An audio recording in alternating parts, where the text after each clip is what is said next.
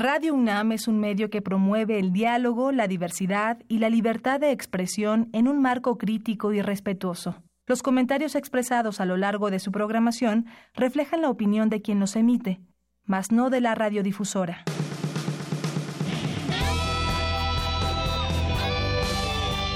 Prisma RU. Relatamos al mundo.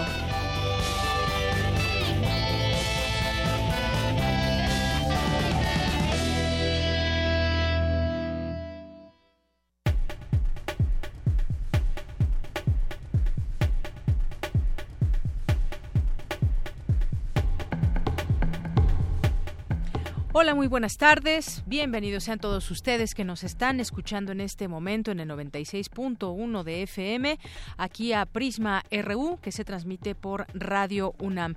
Como todos los días y arrancando la semana en este lunes 22 de enero, pues tenemos mucha información que compartir con todos ustedes, al análisis también y mostrarle información de nuestra UNAM, de sus distintos campus universitarios. Y hoy también vamos a tener eh, información sobre el alacrán Vamos a platicar aquí en unos momentos más con, Dulce García, que nos va a platicar sobre esta serie que le transmitiremos de aquí al viernes, que nos habla sobre el tema del alacrán. ¿Qué decir de este animal? Bueno, pues vamos a platicarlo más adelante con ella para que nos introduzca en estos, en este reportaje que le estaremos transmitiendo de lunes a viernes a partir del el día de hoy. Y también vamos a platicar sobre el asesinato de una activista allá en Michoacán, en Cherán, de Guadalupe eh, Campanur, y pues se suma al de otros activistas que han sido amenazados, activistas que han tenido desafortunadamente que eh, padecer por su lucha, muchas amenazas o incluso llegando a llegar a la muerte. Vamos a platicar de este tema más adelante y también algo que hemos estado aquí comentando siempre que eh, Donald Trump lleva a cabo alguna algún tema que tiene que ver con revertir el DACA y que se salió de los acuerdos de París para el cambio climático y de muchas otras cosas que al parecer se ha peleado con el mundo. Bueno, pues también hay cosas buenas para su país. Así es, por eso también vamos a discutir este primer año, cómo ha sido de manera externa, pero también al interior de su país. ¿Qué ha sucedido? No les ha ido tan mal. Por cierto, hoy que es un día o ha sido un día difícil para Estados Unidos porque el gobierno cerró por falta de fondos al cumplirse un año de Trump, que esto ya había pasado en alguna en alguna ocasión con Barack Obama en 2013. El gobierno federal estadounidense se vio forzado a paralizar sus actividades. Fue en aquel año durante el gobierno de Barack Obama eh, cuando 800 mil empleos públicos, empleados públicos fueron licenciados durante 16 días. Y este sábado que cumplió Donald Trump su primer año en la presidencia, eh, también se ve obligado a cerrar las operaciones no esenciales del gobierno por fracasar en un acuerdo en el Senado para aprobar una extensión del presupuesto por cuatro semanas. Ya tendremos oportunidad también de platicar de ese tema. Como todos los días, hay temas nacionales. Vemos también, observamos desde aquí, desde el análisis, la política, qué está sucediendo con, eh, con los partidos políticos. Hoy hay interesante en su periodismo de datos que hoy presenta el Universal, habla de cómo han perdido muchos votos duros en cada uno de los partidos, en muchos partidos. Y ahora vemos movilización de panistas que se van al PRI o se van ahora a Morena, como el caso de Gabriela Cuevas, un caso muy eh, que reviste mucha importancia porque ella fue muy crítica de López Obrador justamente y bueno pues eh, hay otras otros personajes que también estarían por irse a algún algún partido, salirse del actual porque ya pues ya no les llenan sus expectativas o también tendrá que ver un tema de negociaciones. Bueno, pues esto y más platicaremos a lo largo de esta emisión aquí en Prisma RU. Hoy es lunes de Cartografía RU con Otto Cázares y también vamos a ir platicando las actividades que se avecinan en la sala Julián Carrillo con Montserrat Muñoz. Esto y más aquí en Prisma RU. Relatamos al mundo. Relatamos al mundo.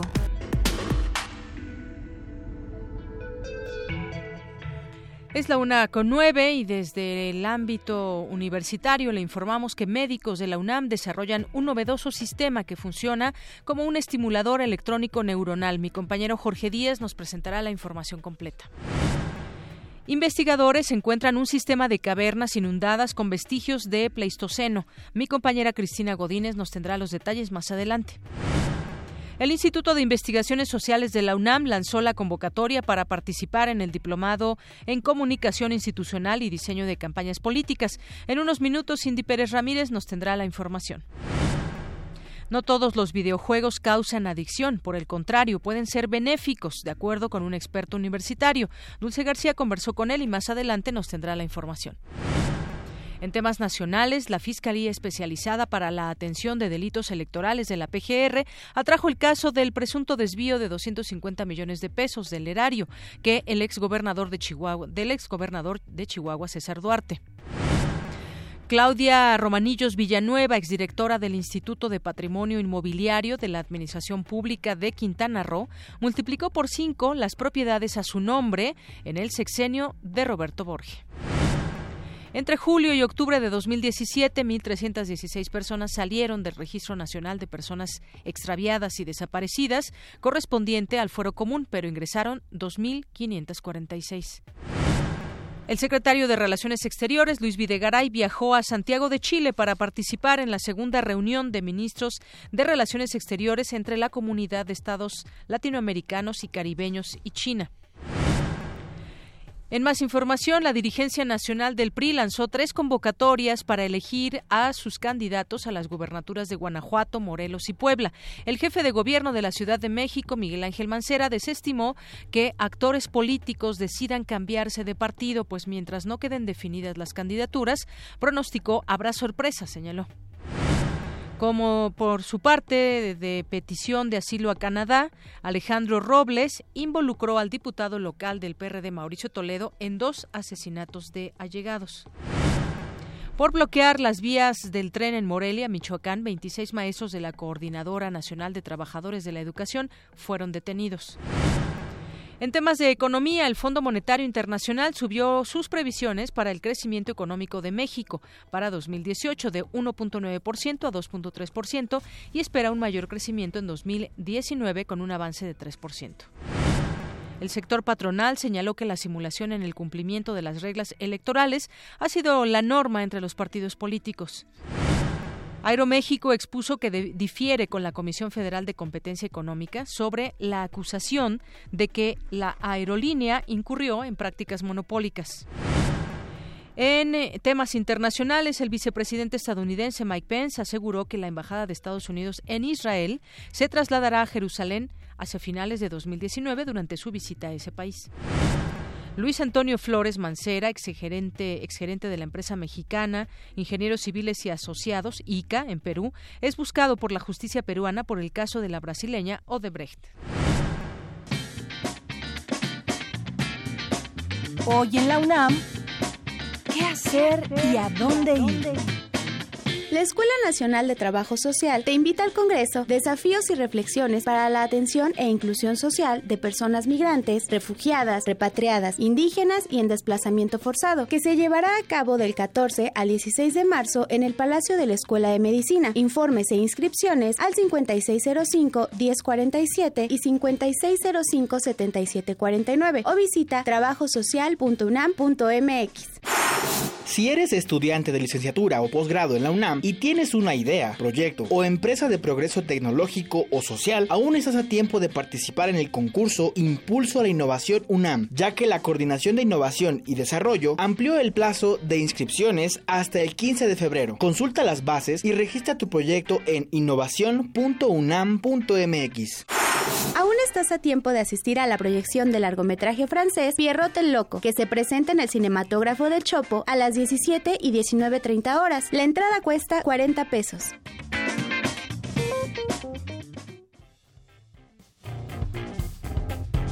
Campus RU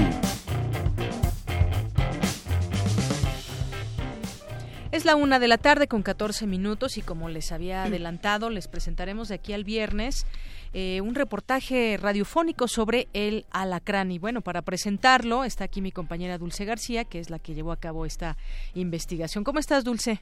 Dayanira, muy buenas tardes a ti, al auditorio, muy bien, muchas gracias. Qué bueno, pues platícanos un poco, ¿qué vamos a poder escuchar en este, en este serial de reportaje de aquí al viernes?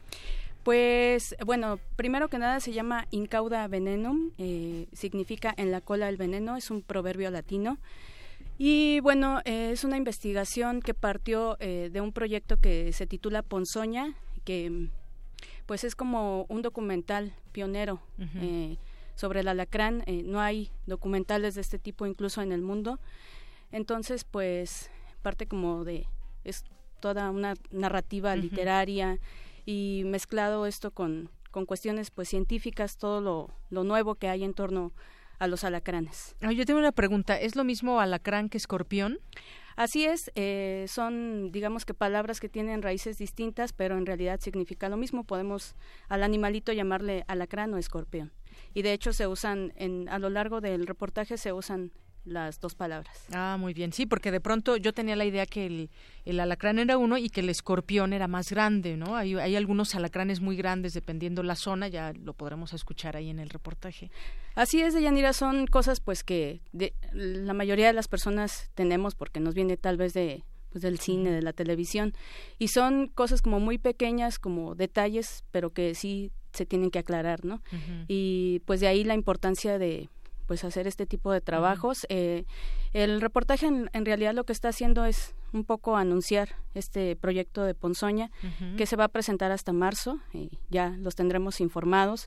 Esperemos que, les guste mucho y pues como te comentaba hace un momento es tratar de mostrarle al público eh, la importancia de este animal pues desde tiempos remotos no en las cápsulas por ejemplo eh, parto de la cuestión mítica, los mitos grecolatinos, luego los mitos prehispánicos y después eh, un poco cuáles eh, eran como las primeras eh, como remedios caseros para combatir la ponzoña del alacrán. también un poco este, las primeras observaciones científicas, por ejemplo, vienen algunas citas de Aristóteles y al final, pues ya todo lo nuevo, ¿no? la, por ejemplo, una nueva generación de antivenenos, pero esto pues no queremos todavía. Sí, sí, porque también el veneno no es solamente no es solamente dañino, sino también tiene tiene su parte positiva, digamos. Así es. Eh, hay cosas muy interesantes que están haciendo ahí los científicos y que de pronto pueden ayudar a, a combatir enfermedades, pero no queremos decirles nada todavía. Los invitamos a que escuchen el reportaje y más adelante que vean el documental. Les va a agradar. Pues muchísimas gracias. Ya cuando salga el, el, documental, ya también nos avisas para que lo podamos ver en alguna, en alguna televisora donde se vaya a transmitir o algún sitio donde lo podemos observar.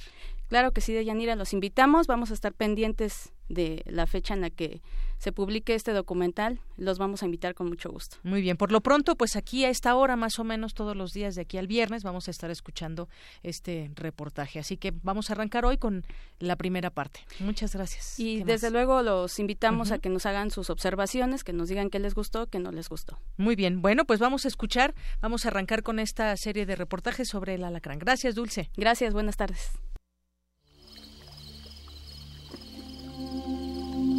Incauda veneno. En la cola, el veneno.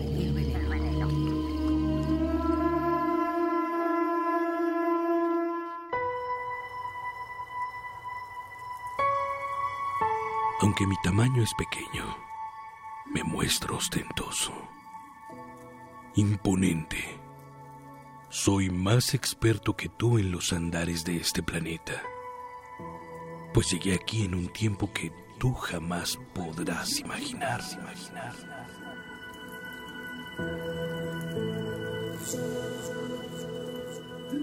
Tienes la coraza de un guerrero, la danza de un dulce caminante.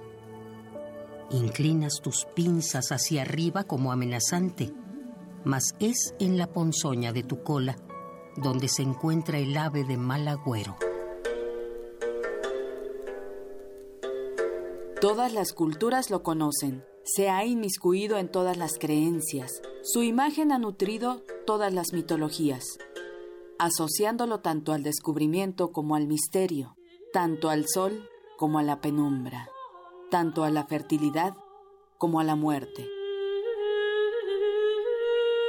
Mírame actuando en la pasión griega como era frecuente que Minos mantuviese relaciones extramaritales con mujeres jóvenes, Pacify lo hechizó, por lo que cuando tuviese relación con alguna otra, Minos eyacularía en el interior de la mujer cientos de insectos, serpientes y alacranes.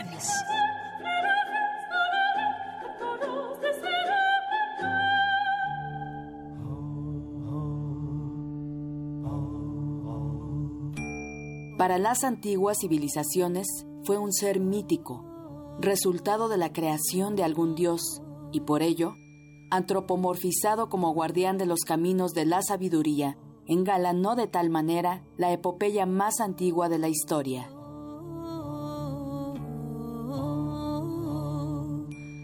Cuando Gilgamesh llegó a la montaña Mashu, contempló las dos cumbres que día a día vigilan la salida del sol.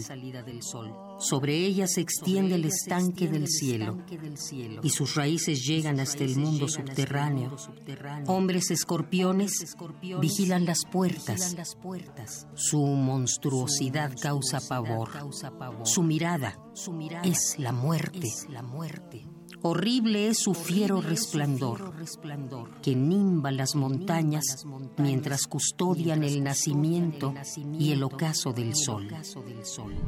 Parece que existe una correlación entre la, conservación y al mismo tiempo la plasticidad de estos animales adaptarse a los cambios que han ocurrido a través de los millones de años que, tenemos eh, sobre la Tierra y, y tienen ellos también. Los alacranes tienen, son muy viejos, han estado en este lugar muchísimos millones más que nosotros. Nosotros somos los que estamos invadiendo la vida de estos animales. Un tal Pazuzu simbolizó antaño ese carácter dual que tú me atribuías.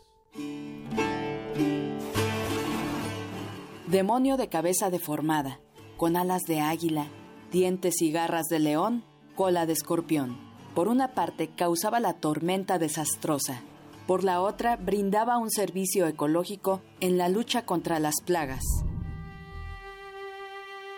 Edmundo González Santillán, integrante del equipo del doctor Lurival Domingos Posani del Instituto de Biotecnología de la UNAM, recurre a la literatura para ampliar sus investigaciones. Hay que ir a la literatura, hay que buscar qué tipo de registros hay, qué especies hay, cómo viven, dónde viven, quién las describió, cuántas especies hay, eh, toda la información que se, que se pueda generar a partir de documentación bibliográfica. En aquellos tiempos, aunque por su ponzoña siempre fuera temido, nunca fue despreciable, sino más bien digno de respeto. Aunque su delicado cuerpo surca por los suelos, su soberbio ser ha llegado a impostarse en las estrellas. Cuando estaba Artemis cazando, se le apareció en medio del bosque el gigante Orión. Este la vio joven y bella e intentó seducirla. Pero Artemis, divinidad casta, le envió un escorpión. Este picó al gigante mortalmente. En pago por su servicio, el animal fue transformado en constelación, aunque lo mismo ocurrió a Orión pues se le perdonó la muerte por ser el hijo del dios Poseidón. Así pues, el escorpión está representado en el cielo de verano, mientras que Orión brilla en las noches de invierno y su brillo mengua cuando surge la constelación de Escorpio. Por eso la constelación de Orión huye eternamente de la de Escorpio. Incauda veneno. Relatamos al mundo. Relatamos al mundo. Porque tu opinión es importante, síguenos en nuestras redes sociales, en Facebook como Prisma RU y en Twitter como arroba PrismaRU. Queremos escuchar tu voz. Nuestro teléfono en cabina es 55 36 43 39. Bien, continuamos ahora con más información. Ahora con mi compañero Jorge Díaz, que ya se encuentra aquí conmigo. Médicos de la UNAM desarrollan un novedoso sistema que funciona como un estimulador electrónico neuronal. Y bueno, pues platícanos de esta información, Jorge. Y bueno, pues nos dices también qué te pareció el partido de ayer al término de tu nota. Vamos a, a abordar ambos temas si quieres, pero Por lo pronto, la Unidad de Investigación y Desarrollo Tecnológico del Centro de Ciencias Aplicadas y Desarrollo Tecnológico, eh, una unidad de la UNAM que se encuentra en el Hospital General doctor Manuel Gea González de la Secretaría de Salud. Bueno, eh, eh, los universitarios ahí están trabajando en el desarrollo de, primero, de un suplemento alimenticio de origen vegetal para estos pacientes que son sometidos a una cirugía bariátrica. ¿Qué, qué es esto? La, la laparoscopía. Eh, sabemos que para realizar una cirugía hay que utilizar el bisturí cuando es necesario y pues eh, abrir la piel, la parte afectada. La laparoscopía es a través de tres pequeños tubos milimétricos se hacen tres perforaciones y hacen el abdomen principalmente para extraer, por ejemplo, vesícula biliar, algún órgano por ahí afectado, algún tumorcillo, no sé, algo pequeño y que no es tan invasivo como una cirugía normal. El paciente puede salir a los tres días de, es más, el mismo día si se puede, eh, puede salir del hospital, ser dado de alta. Entonces, eh, los eh, médicos universitarios en este en esta unidad trabajan en un suplemento alimenticio para estos pacientes y que consiste también en un estimulador electrónico neuronal. Eh, ¿Para qué sirve esto? Para atender problemas gástricos sobre todo, así como en el desarrollo de trocares para cirugías, de lo que estábamos hablando de Yanira, la paroscopía, cuyos componentes pudieran ser reutilizables, esto es, que se pudiera utilizar en otros pacientes por supuesto previa esterilización y que se tuviera acceso para poderlos utilizar eh, más, más en más ocasiones y que eso también implique una reducción en los costos, ¿no? Sí, sobre todo en ese tipo de hospitales. Por supuesto.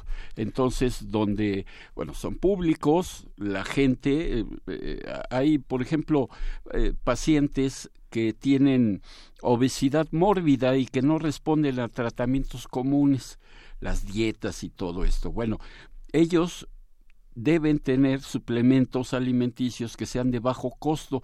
En la actualidad, por ejemplo, cada uno de ellos, si quiere este tipo de, suplementos, eh, debe gastar alrededor de dos mil, dos mil quinientos pesos a la semana. Hay gente que no lo puede hacer. Entonces, la UNAM está sí, la UNAM está haciendo justamente este tipo de, de suplementos alimenticios y de origen vegetal para reducir costos y que tengan acceso. Vamos a escuchar parte de lo que dice el eh, el titular de esta unidad que bueno nos explica de qué se trata eh, justamente este desarrollo tecnológico de la UNAM. El doctor Miguel Ángel Bañuelos, coordinador de esta unidad. El desarrollo de aplicaciones biomédicas es un proceso muy largo, sobre todo si, si requiere aprobación por parte de la COFEPRIS, la autorización de pruebas clínicas. Entonces muchos de estos proyectos pueden tardar varios años, otros tal vez sean más sencillos, no tengan estas limitaciones y puedan ser útiles en un corto plazo. Yo estoy desarrollando un, un estimulador electrónico neuronal. Esto tiene diversas aplicaciones. En nuestro caso lo queremos orientar a problemas gástricos. Promover la motilidad en el intestino. Estoy desarrollando un sistema que va a ser implantable.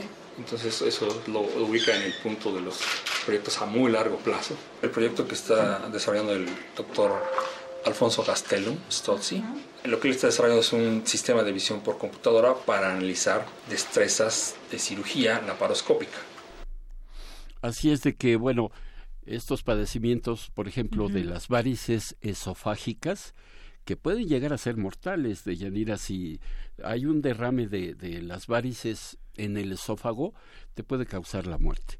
Entonces, e, este tipo de cirugías sirven para eso un adelanto universitario desarrollado en un hospital público y que beneficia sobre todo a la población. Claro, bueno, pues ahí está estos eh, proyectos que la UNAM lleva hasta estos hospitales donde mucha gente acude, mucha gente de bajos recursos a estos hospitales públicos. Bueno, no, Jorge, yo nada más quería decir que estuviste del lado adecuado el día de ayer, del lado de los Pumas, aunque y incluso te vestiste con los colores de Pumas. aunque déjenme decirle que Jorge no le va a los Pumas. No. Como que fue a apoyar a otro al equipo de enfrente, pero yo estando con Pero el mejor ambiente estuvo de este lado y por eso decidió quedarse ahí. ¿Cómo ves, Jorge? Eh, lo que tengo que reconocer es que la afición Puma, eh, muy efusiva, Sí, se llenó de Goyas y no cayó ningún gol, ni modo. Ni modo. Pero el partido realmente, futbolísticamente hablando, no fue bueno. Pero el ambiente fue insuperable, ¿eh? sinceramente. Un ambiente excelente. y nada más aclaro, la playera que llevaba yo era azul. Color azul y oro. Y amarillo. Bueno, parecía oro. Entonces, este, es más, vamos a postearla ahorita para que la gente defina qué fue, si azul eh, o amarillo o azul y oro. Es más, mi amigo eh, enfrente teníamos a la eh, a la Rebel que se pone abajo del pebetero una porra inmensa. Ahí estaba Néstor, ¿no? En la Rebel. Y, y este sacaron los colores amarillo y azul hasta un amigo que le va a los Pumas dice eso parece la bandera de la América cómo ah, ¿qué pasó? ¿Cómo crees Jorge? queremos azul y oro muchos memes por ese partido. muy bien Jorge. El chiste es que la pasaste bien. Muchas gracias. Gracias. Hasta luego. Vamos a ir a con mi compañera Cindy Pérez Ramírez. De acuerdo con la activista Leonora Esquivel, las corridas de toros promueven la violencia. Cuéntanos, Cindy, buenas tardes. ¿Qué tal, Deyanira? Te saludo con mucho gusto a ti y al auditorio de Prisma RU. Durante la cuarta conferencia internacional Minding Animals, celebrada en la UNAM, la doctora Leonora Esquivel Frías, fundadora de Anima Naturalis Internacional, habló de los avances para prohibir las corridas de toro en México y Latinoamérica, y es que a decir de la activista, la tauromaquia ejerce un impacto negativo en la sociedad, ya que promueve la indiferencia hacia el sufrimiento ajeno, el abuso de poder, la insensibilidad, las conductas agresivas y la violencia. El caso más reciente de éxito es el de Maracaibo, en Venezuela. Desde 2011, la Iglesia Católica, de la mano del arzobispo de Zulia, eliminó la celebración de espectáculos taurinos en nombre de la Virgen de Chinquiricá. Esto se agradece mucho porque la mayoría de los espectáculos taurinos en América Latina son dedicados a alguna virgen o algún santo. Entonces, ya que un, que un arzobispo las prohíba ya es un gran avance. En 2012, Zulia fue el primer estado que por sentencia judicial del Tribunal de Protección de Niños, Niñas y Adolescentes prohibió el ingreso de menores de 18 años a las corridas de toros, el 21 de diciembre del 2017, Willy Casanova cumple su promesa electoral y promulga el decreto 001 de prohibición de actividad taurina en el municipio Maracaibo. La también filósofa por la UNAM hizo hincapié de lo importante que es prohibir la tauromaquia en el camino de la no violencia. En México tenemos cuatro municipios del estado de Veracruz, que son Boca del Río, Jalapa, el puerto de Veracruz y Tangancícuaro, donde se prohíben las corridas de toros, y únicamente tres estados, que son Sonora, Guerrero y Coahuila. En Baja California y San Luis Potosí se han aprobado recientemente iniciativas para prohibirlas. Eh, los casos emblemáticos que aún se mantienen sin duda son pues la Plaza de Toros México en la ciudad, que es la plaza más grande del mundo, y Colombia. Estamos un poco atrasados en el tema en la Ciudad de México, que sabemos que una vez que se prohibieran aquí las corridas de toros sería puntero para inspirar a otras partes de nuestro país. Según encuestas realizadas por Parametría y Dinamia, más del 80% de la población mexicana está en contra de las corridas de toros por considerarlas crueles y promotoras de violencia. Hasta aquí mi reporte. Muy buenas tardes. Gracias, Cindy. Relatamos al mundo. Relatamos al mundo.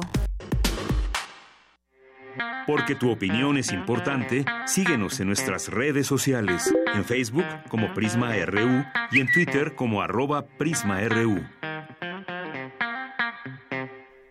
Bien, pues comentábamos al inicio de esta emisión un tema que tiene que ver con activistas, con las luchas que hacen muchas veces para defender, sobre todo pues los recursos naturales, bosques, agua y hemos visto desafortunadamente que a lo largo de la historia de esta defensa y que mucha gente se vuelve activista, pues hemos tenido resultados buenos en el sentido de que se han logrado, se han logrado evitar muchas veces eh, la tala desmedida o el apropiamiento de un bosque, pero desafortunadamente eso también ha cobrado ha cobrado vidas y eso es la parte mucho más triste que eh, pues tiene que enfrentar la, la, sociedad.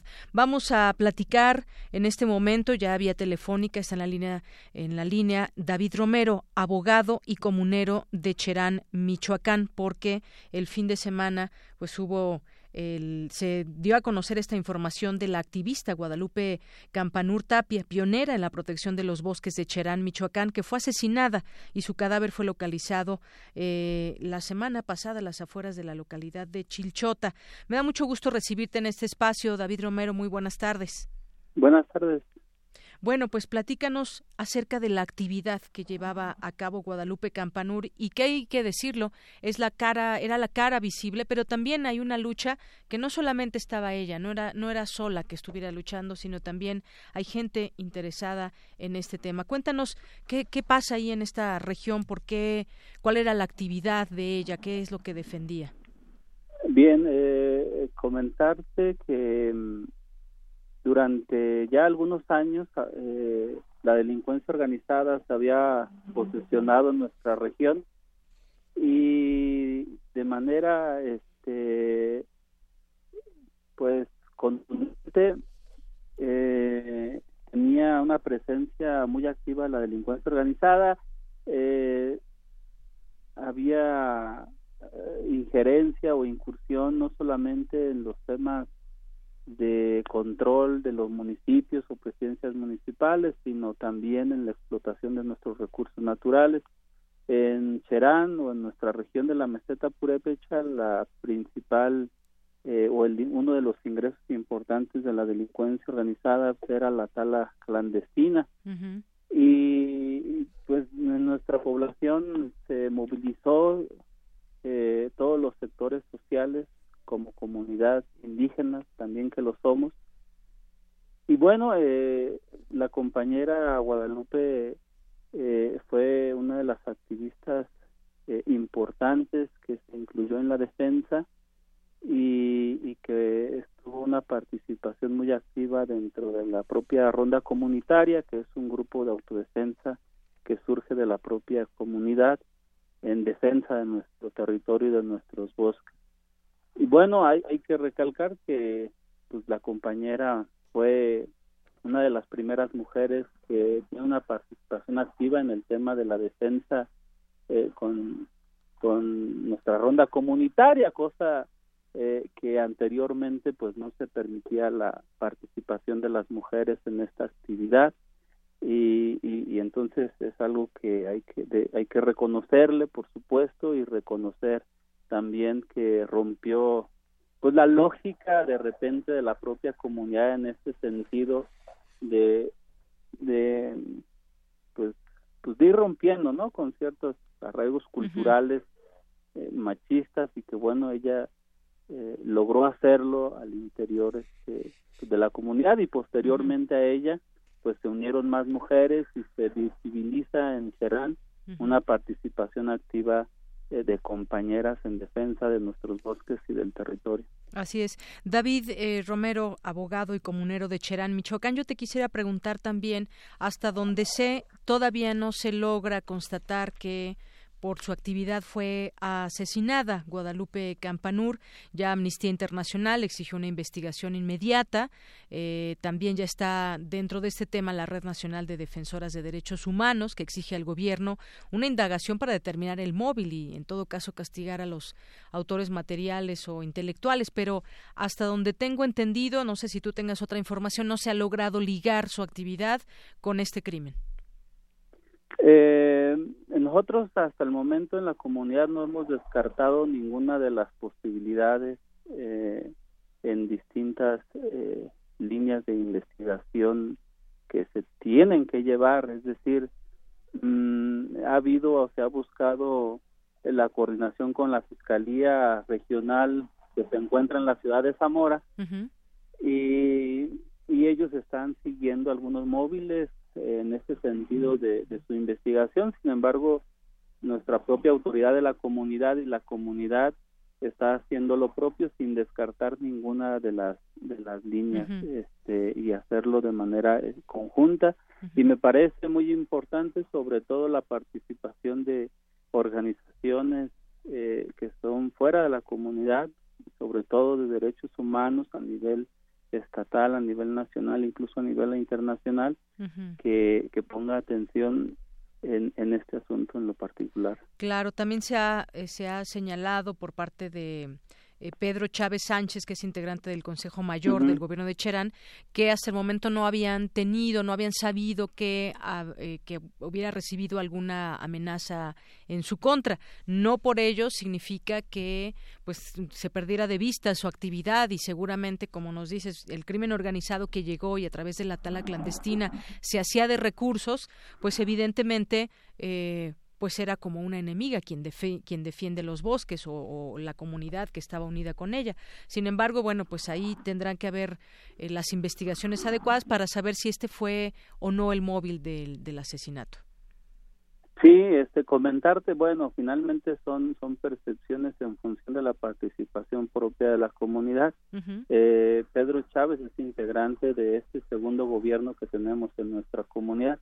Sin embargo, a todos los compañeros que fuimos partícipes del primer gobierno comunal, incluso de la ronda comunitaria, en distintos momentos hubo amenazas este, de muerte por parte del crimen organizado. Incluso se llegó a pedir recompensa por por este por integrantes de, del primer gobierno comunal, incluso de la ronda comunitaria. Esto no había sido efectivo, siempre fueron nada más eh, comentarios en nuestra región, incluso en el propio estado de Michoacán. Sin embargo, nunca se había efectuado ningún eh, homicidio de integrantes del primer gobierno comunal hasta ahora, ¿no? Entonces, no vamos a descartar ninguna línea al interior de la comunidad. David, una pregunta más también. ¿Qué fue lo que logró? ¿Desde cuándo llevaba este a cabo este activismo Guadalupe Campanur y qué es lo que logró ante el crimen organizado que no lograron así las las autoridades? Bien, eh, el logro que este más visible que tenemos pues es nuestra seguridad al interior de la comunidad que fue el resultado de esta organización y por supuesto ella coadyuvó para que se llevase a cabo esta actividad. Eh, tan es así que no habíamos tenido al interior de la comunidad ningún homicidio desde el 2011 hasta la actualidad, que se tiene este sistema de gobierno por usos y costumbres y eso es gracias a esta participación. Y por supuesto, eh, hoy por hoy, eh, la deforestación ha terminado, incluso es de las comunidades que más ha reforestado del municipio o el municipio que más ha reforestado a nivel eh, regional incluso a nivel estatal. Entonces ha tenido un efecto importante al interior de la comunidad. Sin embargo, hay que recalcar que saliendo de la comunidad, pues cualquier integrante de nuestra población es vulnerable ante la delincuencia organizada. Bueno, pues ahí está el mayor logro, como bien dices, fue la seguridad para esta comunidad y con ello, pues evidentemente la defensa de su medio ambiente ahí en Cherán. Pues muchas gracias, David Romero. No sé si deseas agregar algo más sobre este tema de esta activista que fue eh, asesinada y fue encontrado su cuerpo hace unos días.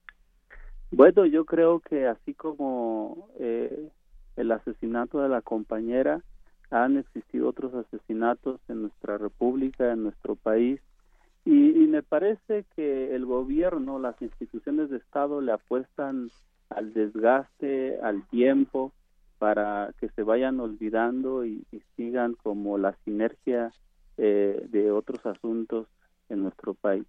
Es un error garrafal que se está cometiendo y que eh, mucha de esa responsabilidad la tenemos todos los habitantes de este país y por lo tanto pues yo exhorto a que como pueblo ya sea desde las comunidades o de las ciudades o de las rancherías o de las tenencias desde todos nuestros contextos sociales tengamos una participación activa de los problemas que enfrenta este país y nos organicemos porque solamente de esa manera podremos atender los problemas eh, reales de nuestra nación.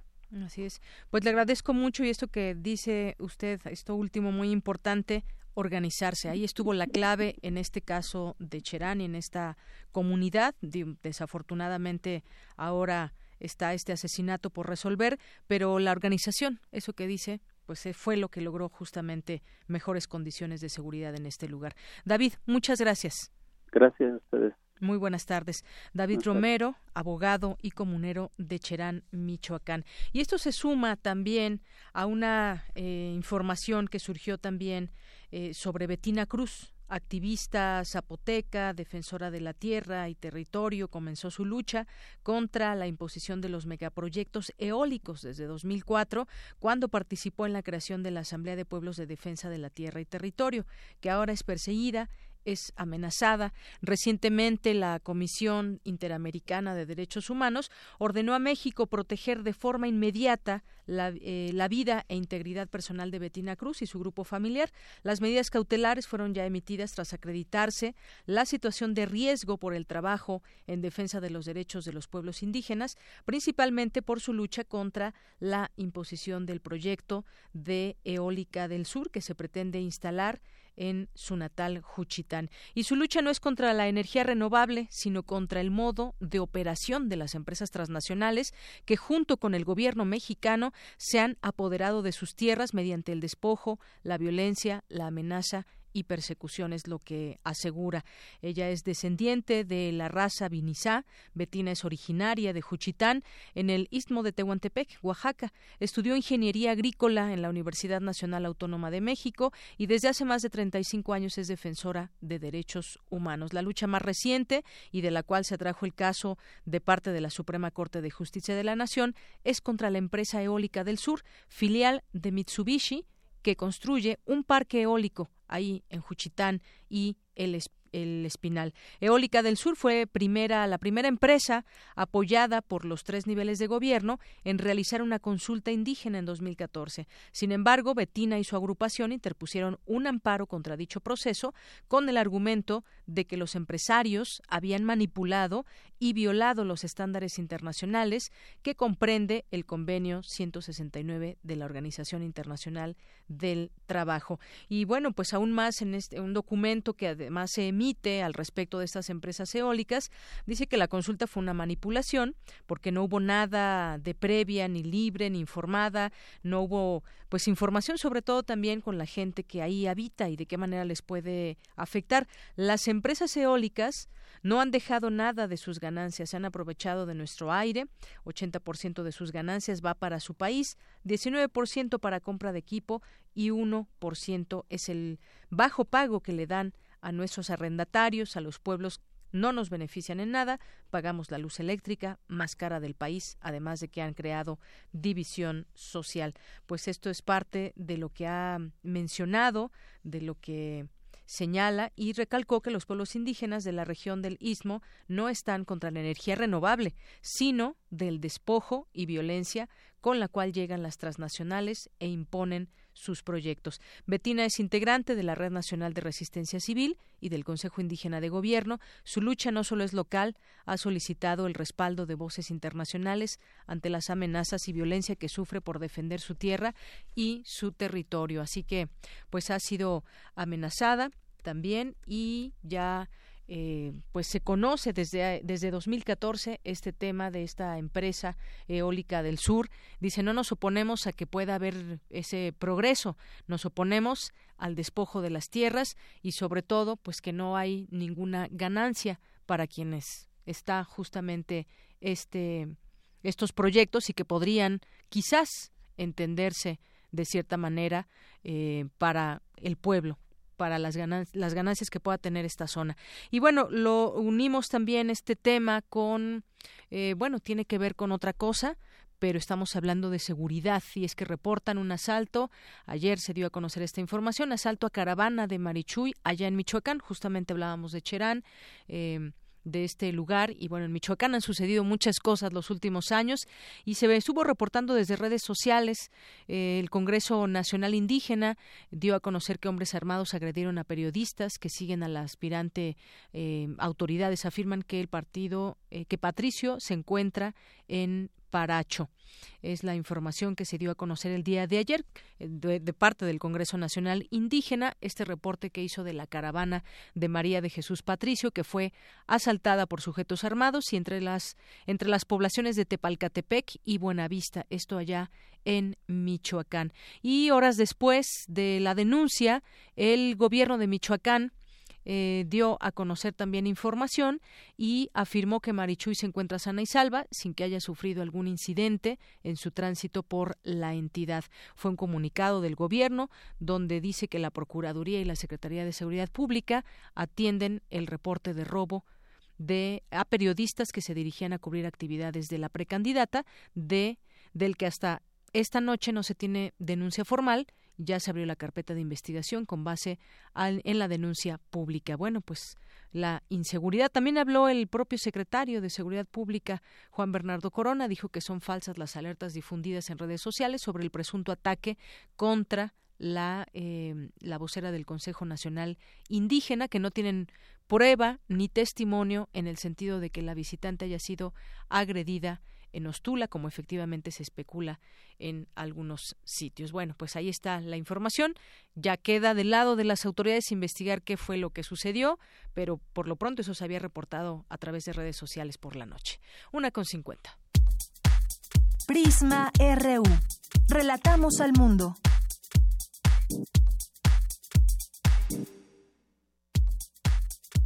Tu opinión es muy importante. Escríbenos al correo electrónico prisma.radiounam@gmail.com.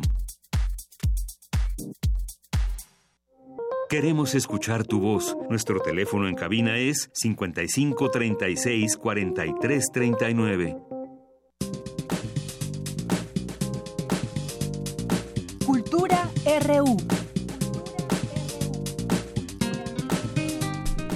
Bien, pues vamos ahora a la sección de cultura. ¿Qué tal, Tamara? Muy buenas tardes. Deyanira, muy buenas tardes. Me da mucho gusto saludarte a ti y también al auditorio. Me da mucho gusto saber que nos escuchan a través de la frecuencia de Radio UNAM, ya sea por el 96.1 de FM o también en Internet por ahí nos pueden escuchar.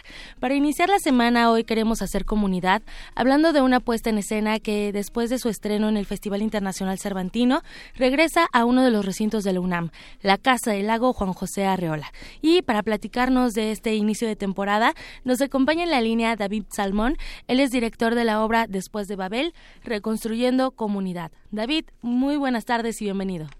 Gracias por la invitación. David, después de Babel regresa a la Casa del Lago. ¿Con qué nos vamos a encontrar? Cuéntanos. Pues nos vamos a encontrar con, eh, con una experiencia más que con una obra de teatro. Babel es, es, mucho más que, que una obra, es, es una experiencia que ofrecemos a los espectadores, los cuales van a poder deambular eh, en distintos espacios. Se han, se han montado seis escenarios simultáneos en la Casa del Lago, que es un espacio absolutamente mágico en medio del bosque, seis escenarios simultáneos que todos tienen una conexión con el mito de Babel y su posible significado contemporáneo, ofrecido por, eh, por seis autores diferentes con teatralidades de, muy distintas entre sí, un, un recorrido libre que pueden realizar los espectadores presenciar los actos en el, en el orden que ellos consideran para intentar reconstruir este rompecabezas alrededor del mito de Babel y su significado. Lo mencionas muy bien, David, una puesta en escena es, que retoma este antiguo mito con la caída de la famosa torre y que actualmente también es un tema que viene a colación, sobre todo para reflexionar acerca de lo, de lo que nos aqueja como comunidad, como sociedad. Sí, sí, así em, es. es. Es muy importante para nosotros la conexión con el mito originario, pero sobre todo tratando de, de, reentenderlo.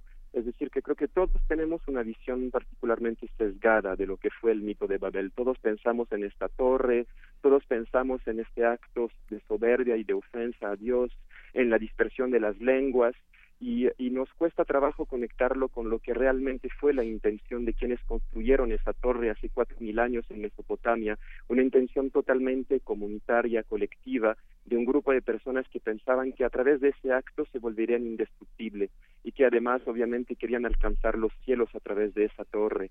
Eh, era el edificio más alto que jamás se había construido, medía 90 metros.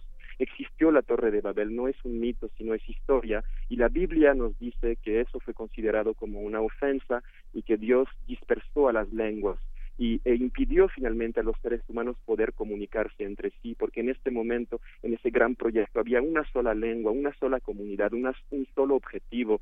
Entonces hay un acto de represión que fue ejercido. La Biblia nos dice que fue Dios, eh, la historia nos dice que fueron los hebreos, y nosotros queremos reconectarnos con la intención utópica, eh, colectiva, comunitaria, cuasi comunista de, de esta comunidad eh, en Mesopotamia hace ya más de cuatro mil años.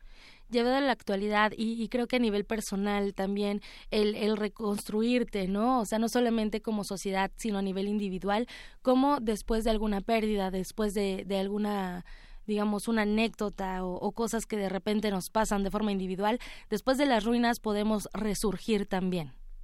Creo que es exactamente la situación que estamos viviendo en nuestro país actualmente y en nuestras sociedades, ¿no? Esas pérdidas de valores, de objetivos, de, sentido, ¿no? No sabemos qué, qué sentido ya tiene esta vida, si es seguir el, el ritmo desenfrenado que nos, eh, nos ofrece, nos impone casi el sistema, o tratar de detenernos, de volver a mirarnos a los ojos, de usar el espacio escénico eh, para poder reconectarnos con nosotros mismos y con los demás. Y creemos que ese mismo es una gran oportunidad de poder de poder ir más allá de, de esa carrera que todos seguimos sin saber muy bien a dónde nos lleva. Y, y tenemos que contemplar no contemplar las ruinas, sino tratar de darnos cuenta de qué piso estamos pisando y qué es lo que vamos a intentar reconstruir sobre las ruinas de la desolación, que creo que es plenamente lo que nos incumbe hoy en día como, como artistas y como, como ciudadanos activos, eh, conscientes de lo que pasa. Y creo que es, es, lo que el teatro hoy en día nos puede eh, intentar seguir ofreciendo. Y creo que hay una un carácter particularmente desmembrado, no destruido en la sociedad y en la propia propuesta que hacemos. No es una obra lineal que se construye de A a Z, una línea que tienes que entender como es, sino es una reconstrucción fragmentada a través de actos que se, se, repiten, que suceden de forma simultánea, en un orden distinto, y a partir de ahí hay una acción voluntaria requerida de parte de los asistentes. No vienen a consumir un acto, sino a intentar reconstruir sentido a partir de piezas que les estamos ofreciendo.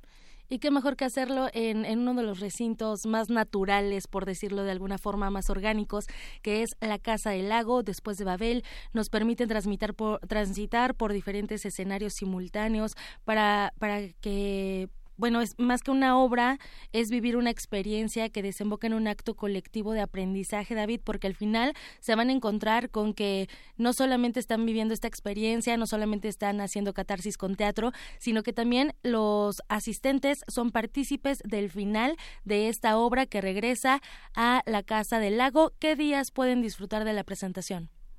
Estamos ah, en esta última temporada, son las últimas funciones que vamos a tener del 25 de enero al 11 de febrero, los jueves y viernes a las 8 y los sábados y domingo a las 6 de la tarde.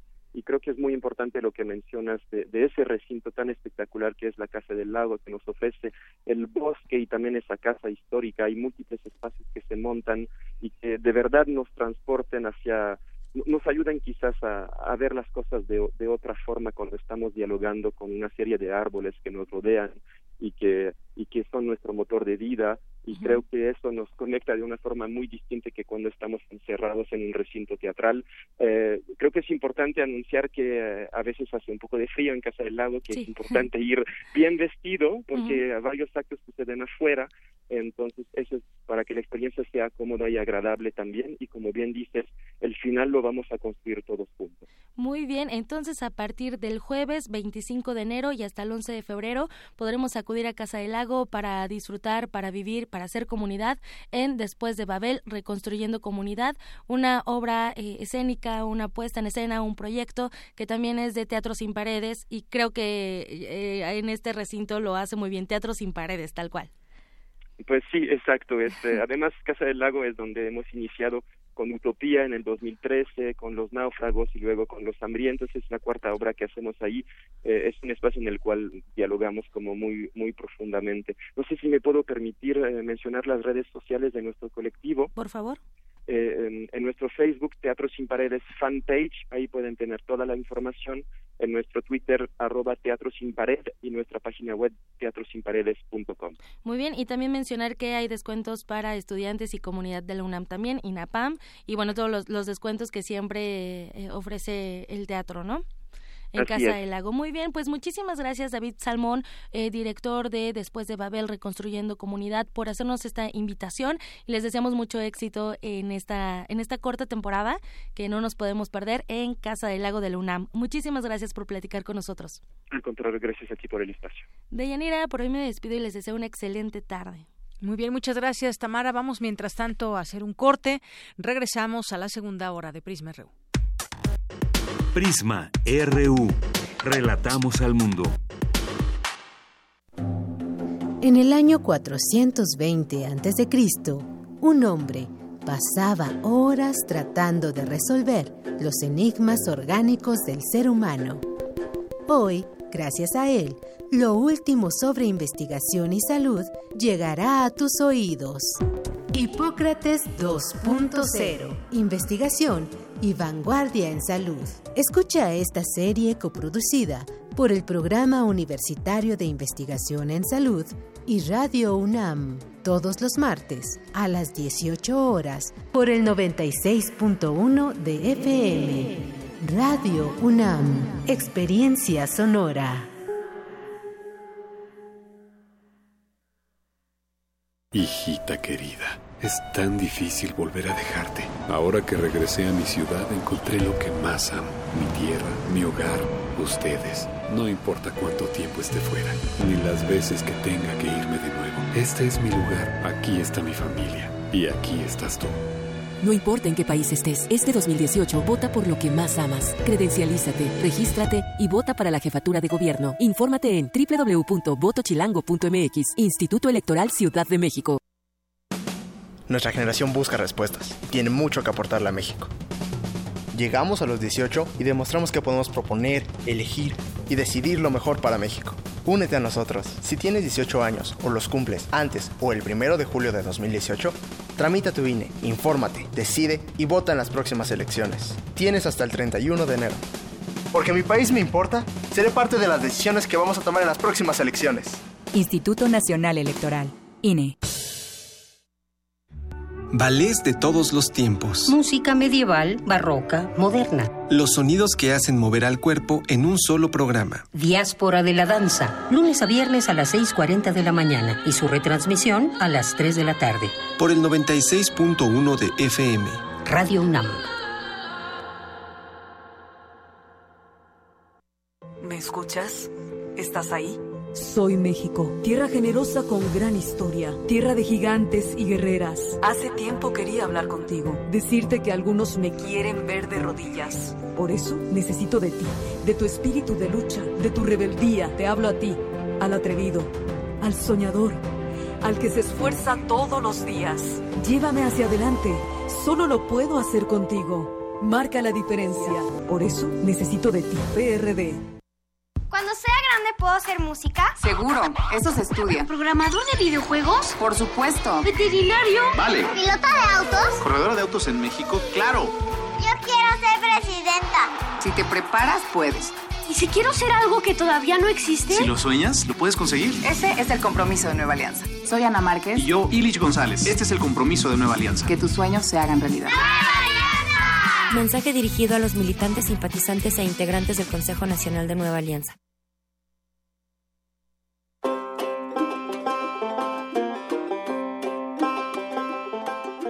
En el año 2017, la República de Finlandia celebra sus primeros 100 años de independencia. Con ese motivo, Radio UNAM y la Embajada de Finlandia en México coproducen una nueva serie radiofónica.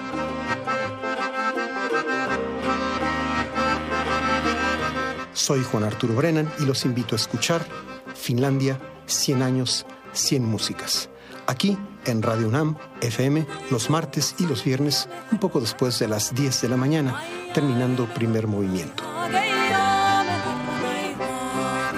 Finlandia, 100 años, 100 músicas.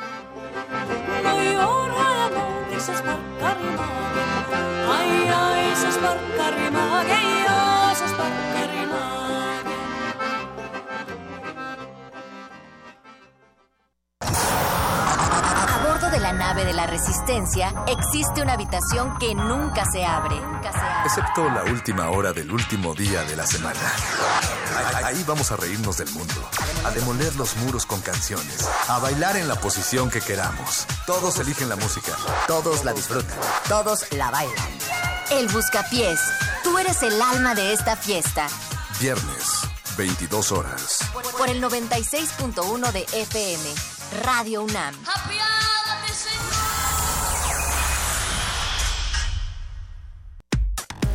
Relatamos al mundo. Relatamos al mundo.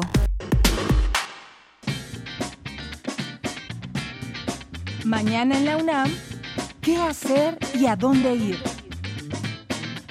Continúa el ciclo M68 El espíritu de la época. Mañana 23 y el 24 de enero se presentará el largometraje La danza de los vampiros del director Roman Polanski en el cinematógrafo del Chopo a las 12, 17 y 19.30 horas. La entrada cuesta 40 pesos.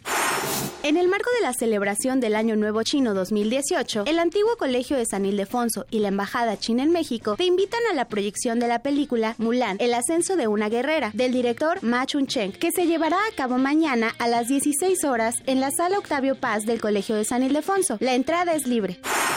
Haré lo que deseo. Diseño y empoderamiento femenino. Es una muestra que explora la expresión de género y la igualdad a través del diseño en sus distintas representaciones. Se exhibe en el Museo Universitario de Ciencias y Arte, Roma, de martes a domingo, de 10 a 19 horas. La entrada es libre. Bien, continuamos. Gracias por estar con nosotros, seguir aquí en el 96.1 de FM, seguirnos a través de la radio o a través de www.radio.unam.mx. Y bueno, pues nos hacen llegar del Teatro La Capilla cinco pases dobles para la obra de teatro que se presenta mañana a las 8 de la noche para la obra Bambis Dientes de Leche. Y bueno, les voy a decir un poco de qué se trata porque puede eh, tener varias interpretaciones o pueden estar equivocados en el tema. Eh, Bambis Dientes sin leche habla de los sueños, los deseos, de las circunstancias que nos hacen tomar decisiones importantes, de una infancia llena de ilusiones y de miedos, de la libertad de expresar nuestros deseos. Es la historia del hombre que baila mientras juega fútbol, la historia del que juega fútbol mientras trapea, el recordatorio de que somos lo que hemos vivido. Cinco pases dobles a las primeras personas que se comuniquen con nosotros a, a través del Facebook, a través de un mensaje directo, vía Facebook Facebook, perdón, Twitter. Nuestro Twitter es arroba PrismaRU, Twitter, a través de Twitter, un mensaje directo. Eh, con su nombre completo y correo, para que de una vez ya tengamos su nombre y lo podamos pasar a la taquilla de la capilla eh, del Teatro La Capilla. Así que cinco pases dobles tenemos para las primeras personas que se comuniquen a través del Twitter en arroba PrismaRU, que manden su nombre completo, y su correo electrónico. Son las dos con siete. Muchas gracias por continuar con nosotros aquí en esta emisión que le seguimos teniendo información para usted en estos eh, momentos sobre la UNAM, que para ahí vamos. Antes mandar saludos también a quienes nos escriben por las redes sociales, Abel, a Juanco, Juanjo M, el Zarco y Quetecuani. También le mandamos muchos saludos a Magdalena González, que también comparten con nosotros sus opiniones. Josefina Bonilla también, eh, Tovarich, Lucianovsky, Abel. Bueno, se están poniendo muy de moda los nombres rusos, ¿no? Ya ven que hasta un candidato ya le hacen el nombre ruso eh, ¿Cómo era? Andrés Manuelovich, ¿verdad? Manuelovich, no, no el apellido, el nombre, el nombre mismo. Bueno, también eh, pues eh, a las personas que se vayan sumando con nosotros. Marco Bravo, nuestro Twitter, eh, arroba Prisma RU, nuestro Facebook, eh, Prisma RU. Sigan con nosotros y vamos ahora a presentarles la siguiente información de Dulce García. Contrario a lo que se piensa y se ha documentado, no todos los videojuegos causan adicciones y pueden tener hasta beneficios, aseguran expertos de la UNAM. Cuéntanos, Dulce. Deyanira, muy buenas tardes a ti y al auditorio de Prisma RU. A partir del año 2000, con la masificación de los teléfonos inteligentes, se intensificó el uso de videojuegos por parte de niños, adolescentes y adultos. Con ello comenzó a hablarse de la adicción a los videojuegos. Pero esta no tiene que ver con el juego como tal, sino con las características del entorno del jugador y de la personalidad de este, pues algunos casos de adicción a los videojuegos se deben a que las personas presentan una deficiencia en los receptores del sistema dopaminérgico, como explica Hugo Sánchez Castillo, investigador del Departamento de Psicobiología y Neurociencia de la Facultad de Psicología de la UNAM. Los videojuegos son como las monedas.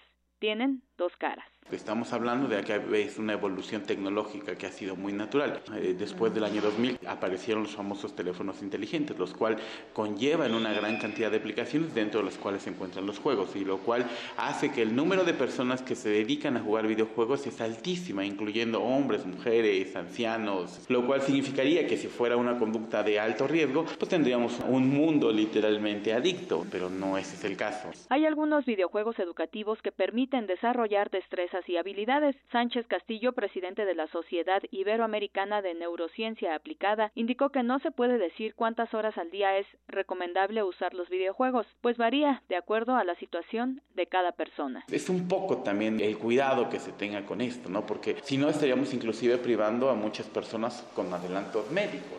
Muchas de las herramientas que actualmente se estudian en las escuelas son, por ejemplo, el uso del iPad y lo hacen con juegos, ¿me explico? Y es, son juegos que le permiten a los niños desarrollar destrezas, desarrollar habilidades. Pensemos, por ejemplo, en personas con Alzheimer, donde olvidan todo. Entonces ahí, mediante el uso de herramientas electrónicas y de juegos sencillos que les permitan repasar la memoria, podrían recuperar funciones. De Yanira Auditorio de Prisma RU, se espera que en los próximos meses la Organización Mundial de la Salud establezca el diagnóstico de la adicción a los videojuegos, pero eso no significa que todos sean comparables a una droga, reiteró el también titular del Laboratorio de Neuropsicofarmacología y Estimación Temporal. Cabe mencionar que el universitario indicó que estos juegos representan una industria millonaria y los desarrolladores buscan que los jugadores se enganchen, por lo que muchos son altamente reforzantes y placenteros. No obstante, rechazó que los videojuegos generen enfermedades mentales. Es el reporte. Muy buenas tardes.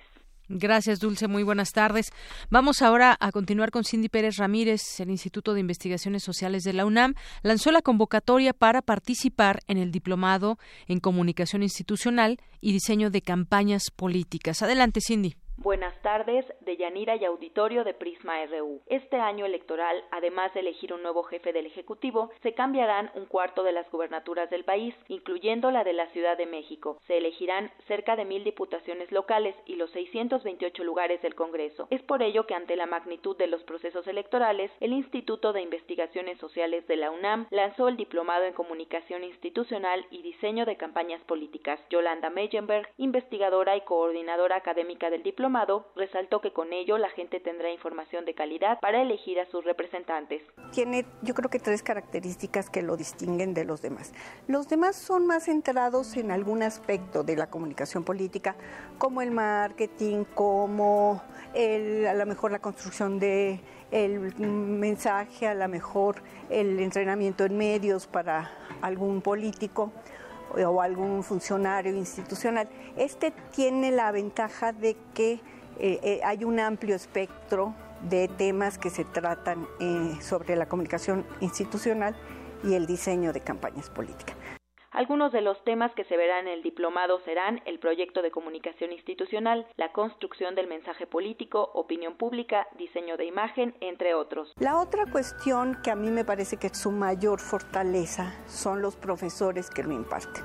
Los profesores que lo imparten son eh, pertenecen a consultorías muy famosas y yo creo que la tercera virtud que tiene el diplomado es que Em, se imparte en, en un periodo de tiempo lo suficientemente corto como para que los estudiantes puedan tener una gran experiencia, pero también puedan salir muy rápidamente al mercado de trabajo para poner en práctica lo que los conocimientos que adquirieron ahí. El diplomado en comunicación institucional y diseño de campañas políticas se llevará a cabo en el Instituto de Investigaciones Sociales de la UNAM del 23 de febrero al 26 de mayo. Para mayores informes, mandar un correo electrónico a yml.unam.mx o llamar al teléfono 5622-7400 extensión 256. Hasta aquí mi reporte. Muy buenas tardes. Gracias, Cindy. Muy buenas tardes. Vamos ahora, cuando son las dos con trece minutos, con mi compañera Cristina Godínez. Investigadores se encuentran un sistema de cavernas inundadas con vestigios del Pleistoceno. Cuéntanos, Cristina. De Yanira, auditorio de Prisma RU, en toda la península de Yucatán hay cavernas y su exploración inició desde hace varias décadas. En particular, en Tulum, un grupo de científicos encontró un sistema de cavernas inundadas de 347 kilómetros. El hallazgo es de relevancia porque contribuirá en el conocimiento del tipo de fauna del Pleistoceno y en los estudios sobre la probable ocupación humana de esa zona desde tiempos remotos. Escuchemos a Tomás Pérez Suárez, coordinador del Centro de Estudios Mayas del Instituto de Investigaciones Filológicas de la UNAM. Es muy difícil decir que sea una zona o un sitio arqueológico. Más bien es un sistema de cavernas que en algunos puntos hay evidencias de presencia de fauna pleistocénica, estoy hablando de, fauna anterior a 7000 a.C., es decir, fauna anterior hace, de hace más de 9.000 años. Pero también hay presencia de grupos mayas ya de, digamos, de los últimos 2.000 años. Aquí lo interesante es entender qué es este sistema de cuevas. Cuando había glaciaciones, se congelaban los hielos, los polos, y bajaba el nivel del mar. Y estas cuevas podían ser visitadas. Pero desde hace 9.000 años para acá, que es la última glaciación, el nivel del mar volvió a subir. La última glaciación ocurrió hace 9.000 años. Después el nivel del mar volvió a subir y anegó las cuevas. Este hallazgo, comenta el académico, permitirá reforzar los conocimientos sobre la hipótesis de que la península de Yucatán ha estado ocupada desde tiempos remotos. De Yanira, por último, el doctor Pérez Suárez expresó que este patrimonio se debe proteger para evitar la alteración del lugar o la sustracción de piezas. Este es mi reporte. Buenas tardes. Gracias, Cristina. Buenas tardes. Tu opinión es muy importante. Escríbenos al correo electrónico prisma.radiounam@gmail.com.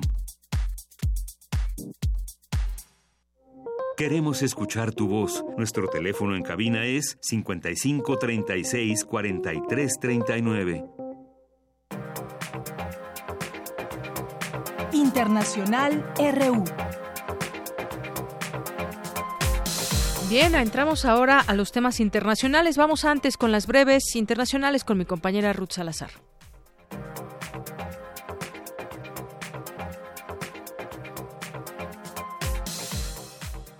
En un estudio de Oxfam Intermont publicado en la víspera del inicio del foro de Davos, la ONG reveló que en 2017 más del 80% de la riqueza mundial generada fue a parar a manos del 1% de la población. La directora ejecutiva internacional de Oxfam, Winnie Bianjima, pidió medidas para revertir la desigualdad. Estoy aquí para decirle a los grandes empresarios y políticos que esto no es natural, ya que son sus acciones y sus políticas las que han causado esto, y pueden revertirlo. Estamos cansados de escucharles decir que están preocupados por la desigualdad sin hacer nada. Pedimos que se actúe ya. El gobierno de Estados Unidos entró desde el sábado pasado en shutdown. Se trata de un cierre parcial de la administración federal ante la imposibilidad de funcionar por la falta de un presupuesto. Lo anterior por la incapacidad del Congreso de aprobarlo. Habla el líder de la mayoría republicana en el Senado, Mitch McConnell. Todo esto es totalmente innecesario. Existe un amplio consenso en ambas partes sobre el hecho de que el DACA y otros asuntos relacionados con la inmigración ilegal requieren una solución de compromiso. Durante meses ha habido negociaciones bipartidistas y bicamerales, pero no conducirán a nada hasta que los demócratas del Senado se den cuenta de que la vía extrema que les ha trazado su líder no lleva a ningún sitio. Carles Puigdemont, confirmado como el único candidato a la investidura de la presidencia de la Generalitat, viajó a Dinamarca para participar en un debate sobre el proceso soberanista de Cataluña, invitado por la Universidad de Copenhague. No nos rendiremos al autoritarismo. Pese a las amenazas de Madrid, Pronto formaremos un nuevo gobierno.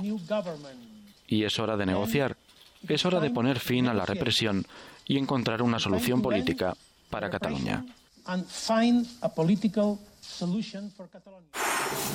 Los jefes de la diplomacia europeos recibieron este lunes en Bruselas al presidente de la autoridad palestina Mahmoud Abbas en un nuevo intento por relanzar el proceso de paz en la región que lleva en punto muerto desde hace más de tres años. Habla Mahmoud Abbas. Respetamos la posición de la Unión Europea y sabemos que es un socio verdadero y un amigo. Por eso pedimos a los Estados miembros que reconozcan lo antes posible el Estado de Palestina. No hay contradicción entre el reconocimiento y la reactivación de las negociaciones. Por su parte, la jefa de la diplomacia europea, Federica Mongerini, recordó los dos puntos que la Unión Europea considera inamovibles. Seguimos promoviendo la solución de los dos estados y nos oponemos a la ampliación de los asentamientos, que es ilegal según el derecho internacional. Un atentado con bomba en un mercado del sur de Tailandia dejó un saldo de tres muertos y al menos 20 heridos. Bien, continuamos con los temas internacionales y bueno, pues se cumplió un año del gobierno de Donald Trump, un año en el que pareciera que se peleó con el mundo por muchos temas, se salió de los acuerdos de París, el tema del cambio climático, que ha sido fuertemente eh, criticado por él o que no cree y bueno, pues criticado también por, la, por muchas naciones que son parte de estos acuerdos y en donde dicen, bueno, ¿por qué Estados Unidos, quien emite más contaminantes en el mundo, por qué no está en estos objetivos en estos trabajos. Está el tema de Corea del Norte y están otros que, ha, que podemos platicar aquí, que hemos platicado a lo largo del tiempo que ha pasado durante un año, el tema del retirarle el apoyo, por ejemplo, del DACA a los mexicanos y también a otras nacionalidades que, de inmigrantes que allá viven. Vamos a platicar de este tema con el doctor Roberto Cepeda Martínez, él es investigador del Centro de Investigaciones sobre América del Norte. ¿Qué tal, doctor? Bienvenido a este espacio. Muy buenas tardes. Muy buenas tardes, a tus órdenes. Un gusto estar en tu programa. Gracias, doctor. Bueno, pues yo decía todos estos temas que le han valido de muchas críticas a Donald Trump, pero si lo vemos también desde otro punto, pues eh, Estados Unidos creó en este último año dos millones de empleos en el primer año de la era de la era Trump, así como le hemos llamado muchos. ¿Qué sucede en este primer año de un presidente que, pues, no se esperaba que fuera a ganar y que ha tenido también una revuelta al interior de su propio eh, gabinete? ¿Qué, ¿Cómo puede usted decir que ha sido este primer año de Donald Trump? Sí, mira, eh, podríamos decir que, es un presidente eh, de claroscuros, eh, paradójico, porque obviamente ha creado una división al interior de la sociedad. En Estados Unidos, hemos visto eh, con estas protestas en, en, lo que fue el, el, cumplimiento de su primer año de gobierno, eh, es un presidente racista, hay que decirlo, misógino, que ha dividido la sociedad, pero también que se advierte una división en su gabinete, en la Casa Blanca, sus principales colaboradores eh, se han ido o los ha despedido y, y bueno, entonces eh, vemos un, un, presidente que eh, no, a pesar de todo eso, pues el, en el primer año, en el balance económico, como ya lo señalabas, pues este no rinde, digamos, por decirlo de alguna manera, tan malos resultados, ¿no? Dos millones de empleos en 2017, que si lo comparamos con el año anterior, es un poquito menos con el de Obama, que creó 2.2 millones, pero si lo comparamos con el primer año de Obama, que fue 2009, el de su primera gestión, es mayor, digamos, en ese tiempo eh, estaba una economía más adversa. Obviamente que Trump va a tratar de colgarse estas medallas. Y si nos vamos a otros indicadores, por ejemplo, el desempleo se encuentra en un mínimo en los últimos 17 años, alrededor del 4%, ¿no?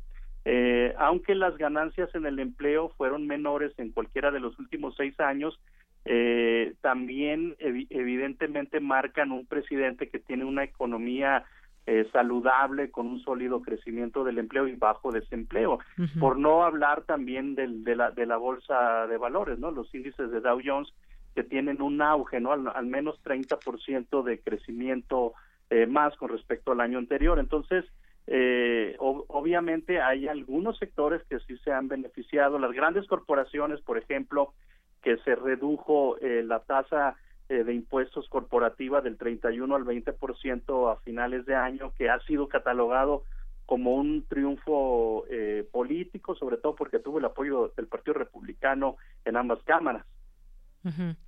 Así es, doctor. Y hay temas que siguen, eh, pues se siguen discutiendo o siguen saliendo a la, a la discusión de pronto. El tema del muro, que muchos pues vemos como un gran error, pero dentro de Estados Unidos también le valió muchos votos por considerarlo un gran acierto. Pero el muro será, será justamente ya ante los ojos del, del mundo un acierto a través del cual eh, Trump eh, ha estado pugnando, o un gran error que lo llevará, pues cuando se vea que se construya no el muro, yo creo que ahí va a ser la respuesta, pero finalmente, pues ha tenido una serie, incluso desde dentro, de ataques contra esta, pues esta idea que tiene.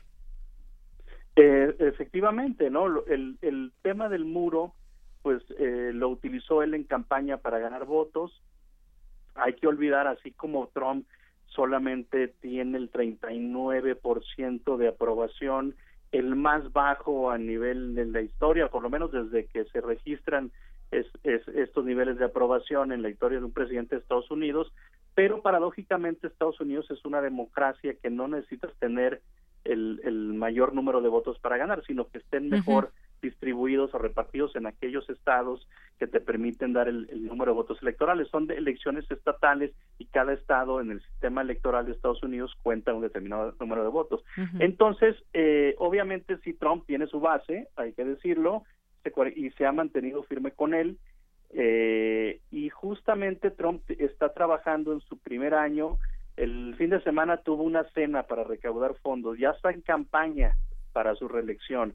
Entonces, Trump está trabajando para cumplir con los compromisos de campaña, uno de ellos la creación del muro fronterizo, otro de ellos salirse del TPP, renegociar el Tratado de Libre Comercio y si no es a su favor, lo va, va a pedir la salida. Entonces, eh, eh, obviamente en este contexto se ven también la salida del Acuerdo de París, el discurso antimigrante, que no quiere dar una, o sea, él quiere deportar pues a los migrantes, incluidos los estos infantes que llegaron en, en el periodo Obama o anteriormente y que fueron beneficiosos en el programa DACA.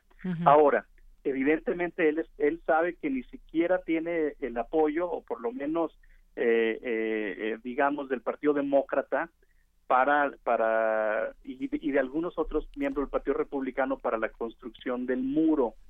El gobierno de México ya ha dicho, ¿no? Que no, eh, obviamente que no lo va a pagar. Él, él, sin embargo, hay que verlo esto en el contexto político. Hay que verlo en el contexto político. Él está jugando con todo esto tan valentonado. Pues ya el, el año pasado no había dicho casi nada o ya no ya no mencionaba tanto el muro sin embargo, ahora está envalentonado con la aprobación de la reforma fiscal y se siente fuerte él por, por, por estos indicadores macroeconómicos, ¿no? Que esperamos también eh, eh, este, que se reflejen en, en, los bolsillos de la, de la clase media, ¿no? Por lo pronto, quienes saben dicen que aunque va a beneficiar mayormente la reforma eh, tributaria a los que más tienen, también la clase media va a tener unos dólares en la en sus bolsillos, ¿no?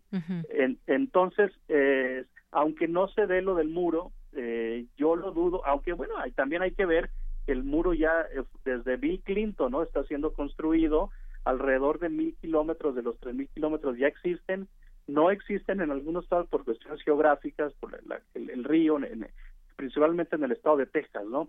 eh, entonces, mientras eh, construye él alguna parte del muro, pues le va a redituar eh, votos para sus electores. Yo siento que la posición de México ha sido firme, al respecto. El, el, gobierno de México no va a pagar ni tampoco condicionarlo o meterlo en la renegociación del Tratado de Libre Comercio, ¿no? Como él lo decía, ¿no? TLC por muro. Si quieren su TLC, pues tienen que pagar por el muro. Yo creo que ahí la posición ha sido, eh, y, y de ahí a que se concrete o no se concrete, el, el discurso, este digamos, eh, de Trump en ese sentido le está trayendo votos.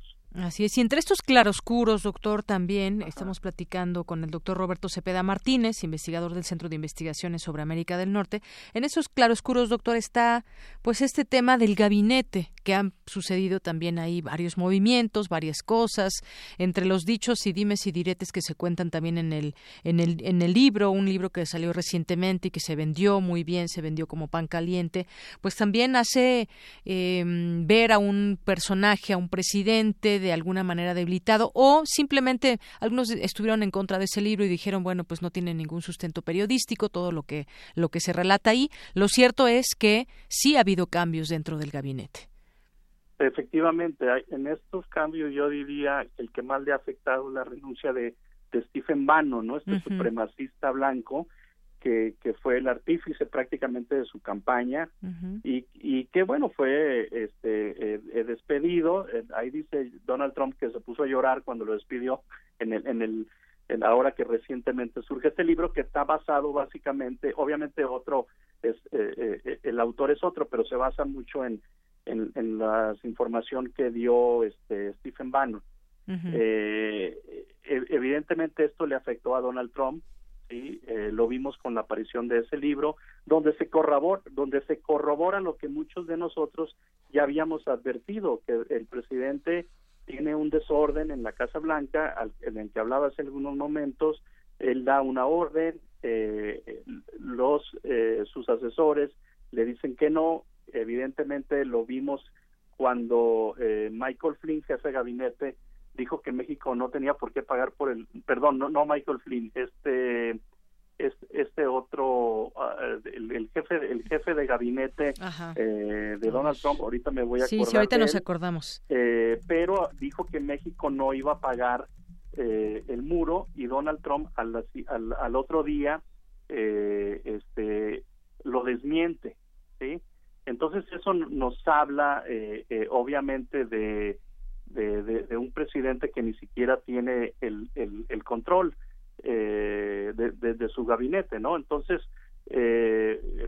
y así nos vamos con otros miembros del gabinete que han renunciado o que ha habido que ha habido cambios.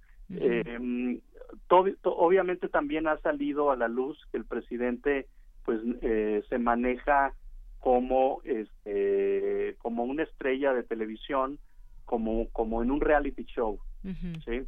Eh, donde él en un en un artículo de The New York Times en el mes de, de, diciembre eh, dijo que imagínense que estamos en un reality show a su staff de la Casa Blanca no entonces tenemos un presidente que se jacta él mismo se jacta de ser un empresario exitoso una estrella de televisión y después presidente no que no conoce bueno por lo menos no tuvo antecedentes de, haber sido gobernador, este senador como como otros presidentes no si nos vamos analizando la carrera de, cada política de cada presidente de Estados Unidos eh, Trump es un presidente atípico no que está eh, con todo este desorden ¿no? en, su, en, su gabinete. Es decir, ahí, se ve este desorden, se ve esta situación que lo ha enfrentado con el mundo desde muchas, desde muchos frentes, no solamente en América Latina, sino también en, en, eh, Europa, en eh, Corea del Norte, por ejemplo, el tema de con Israel, por ejemplo, que también ahí hubo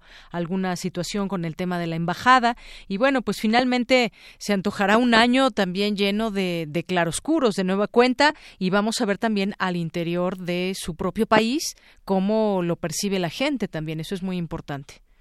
Efectivamente, ahorita por lo pronto es, este un porcentaje bajo, ¿no? El 39% ya decía es el más bajo en la historia este de, Estados Unidos. Ha habido estas marchas, sí, pero mira, no, yo no quiero ser escéptico, pero eh, todo esto mismo se advertía incluso antes de las elecciones donde fue este electo Donald Trump. Incluso se hablaba de que el 80% de los sondeos o el 70 o no no de, probabilidades de ganar lo tenía Hillary Clinton y ganó Donald Trump.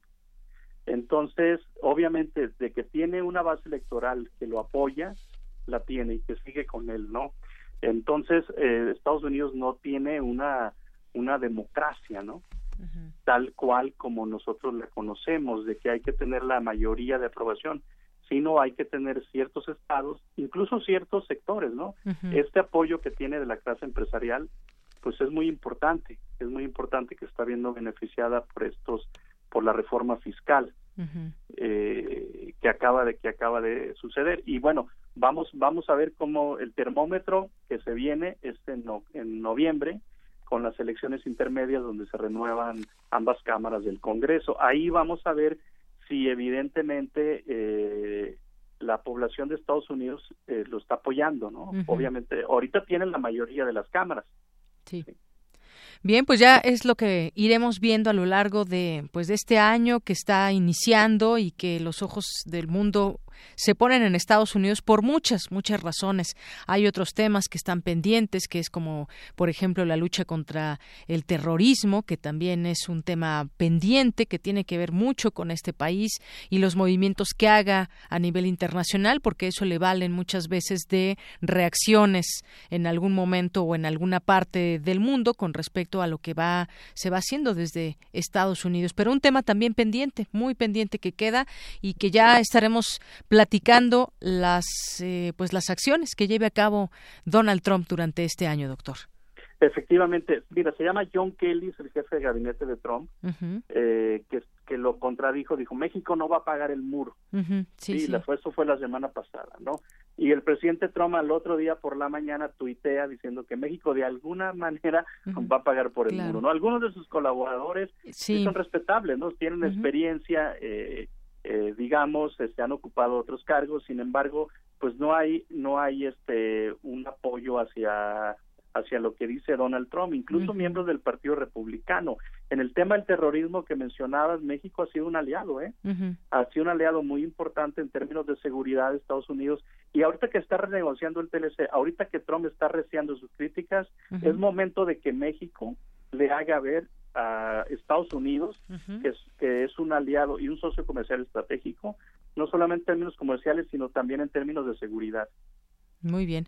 Bueno, pues ahí, ahí el tema, doctor, ya veremos qué suceda. Y además eso le sirvió al gobierno de México o a, algunos que aprovecharon el tema para decir que no se va a construir ese muro y que le contestaron algunos políticos mexicanos.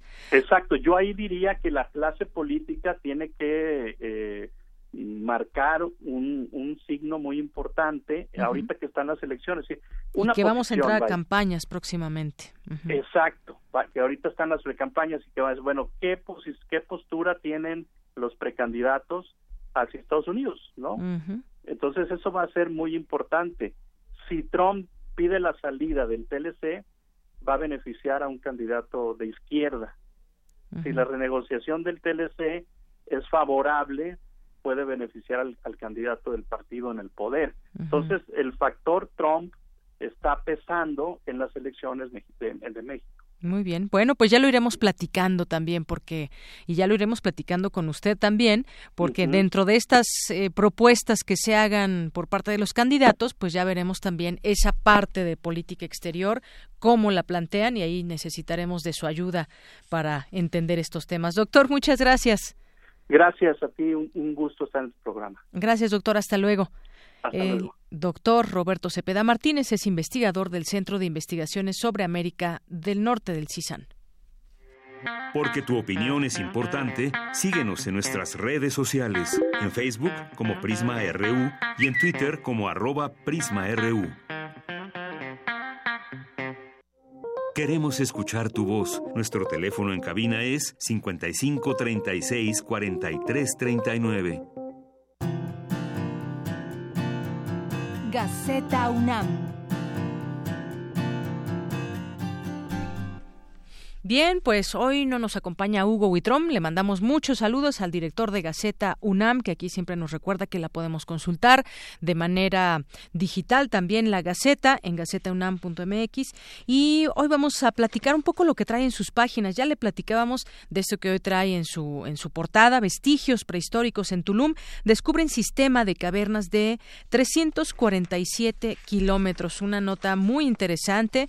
Y bueno, pues hace unos días se dio a conocer y desde la UNAM también se analiza este sistema de cavernas, eh, cuevas inundadas en Tulum que también se conservan, se conservan ahí huellas de grupos mayas de los últimos dos milenios, que bueno, pues este tema seguramente le va a interesar a muchos estudiosos de la cultura maya que tiene pues eh, cosas inagotables.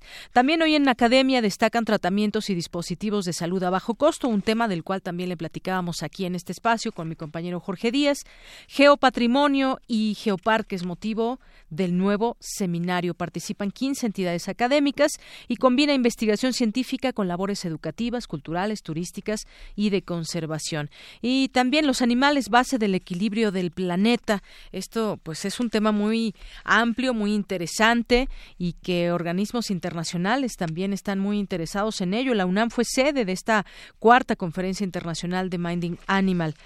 Otro tema que trae hoy en Academia eh, la Gaceta UNAM, acoso sexual del silencio al estruendo. En México el problema está presente en fábricas, escuelas y oficinas.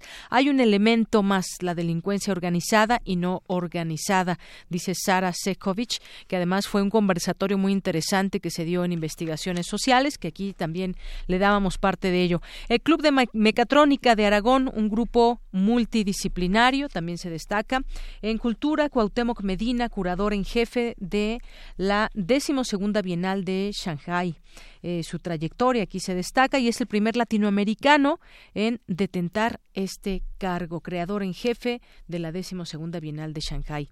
También eh, Diego Vázquez, coreógrafo y bailarín, nuevo director del eh, de Teatro UNAM planea formar otras generaciones de bailarines y coreógrafos, busca la internacionalización de este taller. Visión misógina del adulterio en México del siglo XVIII, doble moral en la Ciudad de México, y bueno, pues trata una, una historiadora de la UNAM analizó varios casos ocurridos en la capital de la Nueva España. Este comportamiento siempre ha sido condenado, sobre todo cuando quien lo hace es una mujer. Interesante este artículo que destaca hoy la Gaceta. Y todas las invitaciones que hay también para todos ustedes, coloquios, eh, conferencias, encuentros, varias convocatorias. No dejen de consultar la Gaceta UNAM. Y bueno, pues ya el jueves le contaremos del siguiente número. Antes, antes de pasar con Otto Cázares, que ya está aquí, eh, vía telefónica, también los invitamos al teatro. Márquenos al 55 36 43 39. Tenemos tres pases dobles que se pueden llevar si ustedes nos llaman al 55 36 43 39 para irse al Teatro La Capilla que se ubica en Madrid 13 y en Coyoacán. Tendrían que ir a las 7 de la noche presentarse para ver esta obra de mañana, martes a las 8 de la noche, Bambis Dientes de Leche, que ya le platicábamos acerca de sueños, deseos, de las circunstancias que nos hacen tomar decisiones. Así que márquenos al 55 36 43 39. Tenemos tres pases dobles. Tu opinión es muy importante. Escríbenos al correo electrónico prisma.radiounam@gmail.com. Relatamos al mundo. Relatamos al mundo.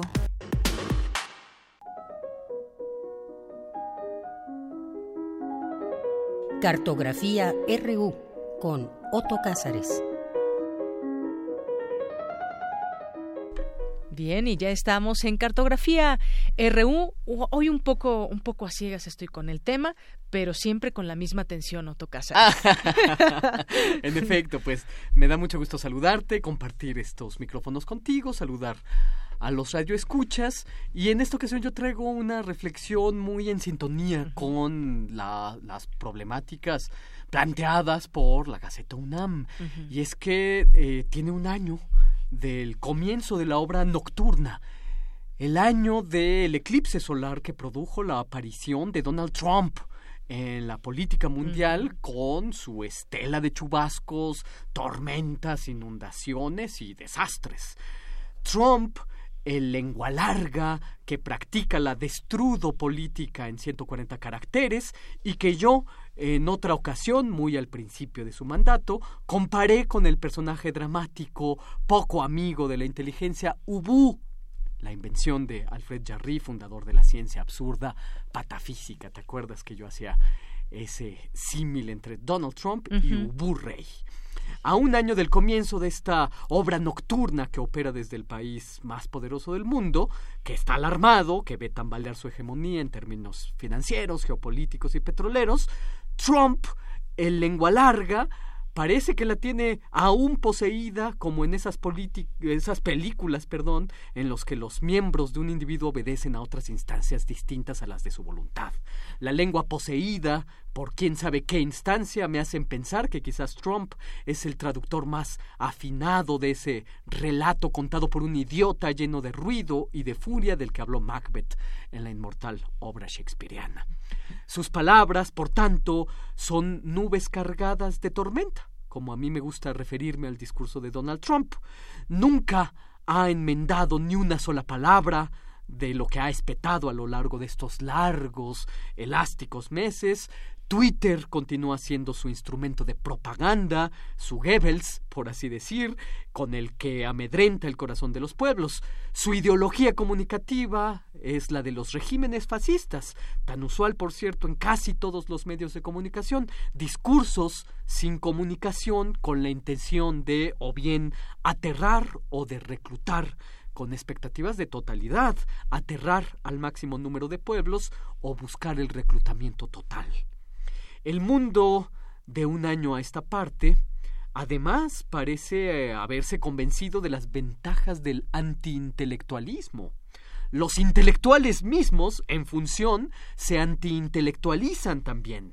Nos pantallizamos, en cambio, nos volvemos espectáculos y mucho nos convendría, según mi opinión, recordar que la figura del intelectual la funda, la inventa François Arouet, mejor conocido como Voltaire, que acuñó el acróstico Ekrlymph, muy difícil de pronunciar para los que hablamos español, pero que significa écrasez l'infâme, aplastad al infame. Esa es la tarea fundadora del intelectualismo según Voltaire. Bueno, a un año de la obra nocturna de Donald Trump y del trumpismo, hay un fenómeno eh, encomiable que a últimas fechas ha sido pasto para muchas discusiones y polémicas.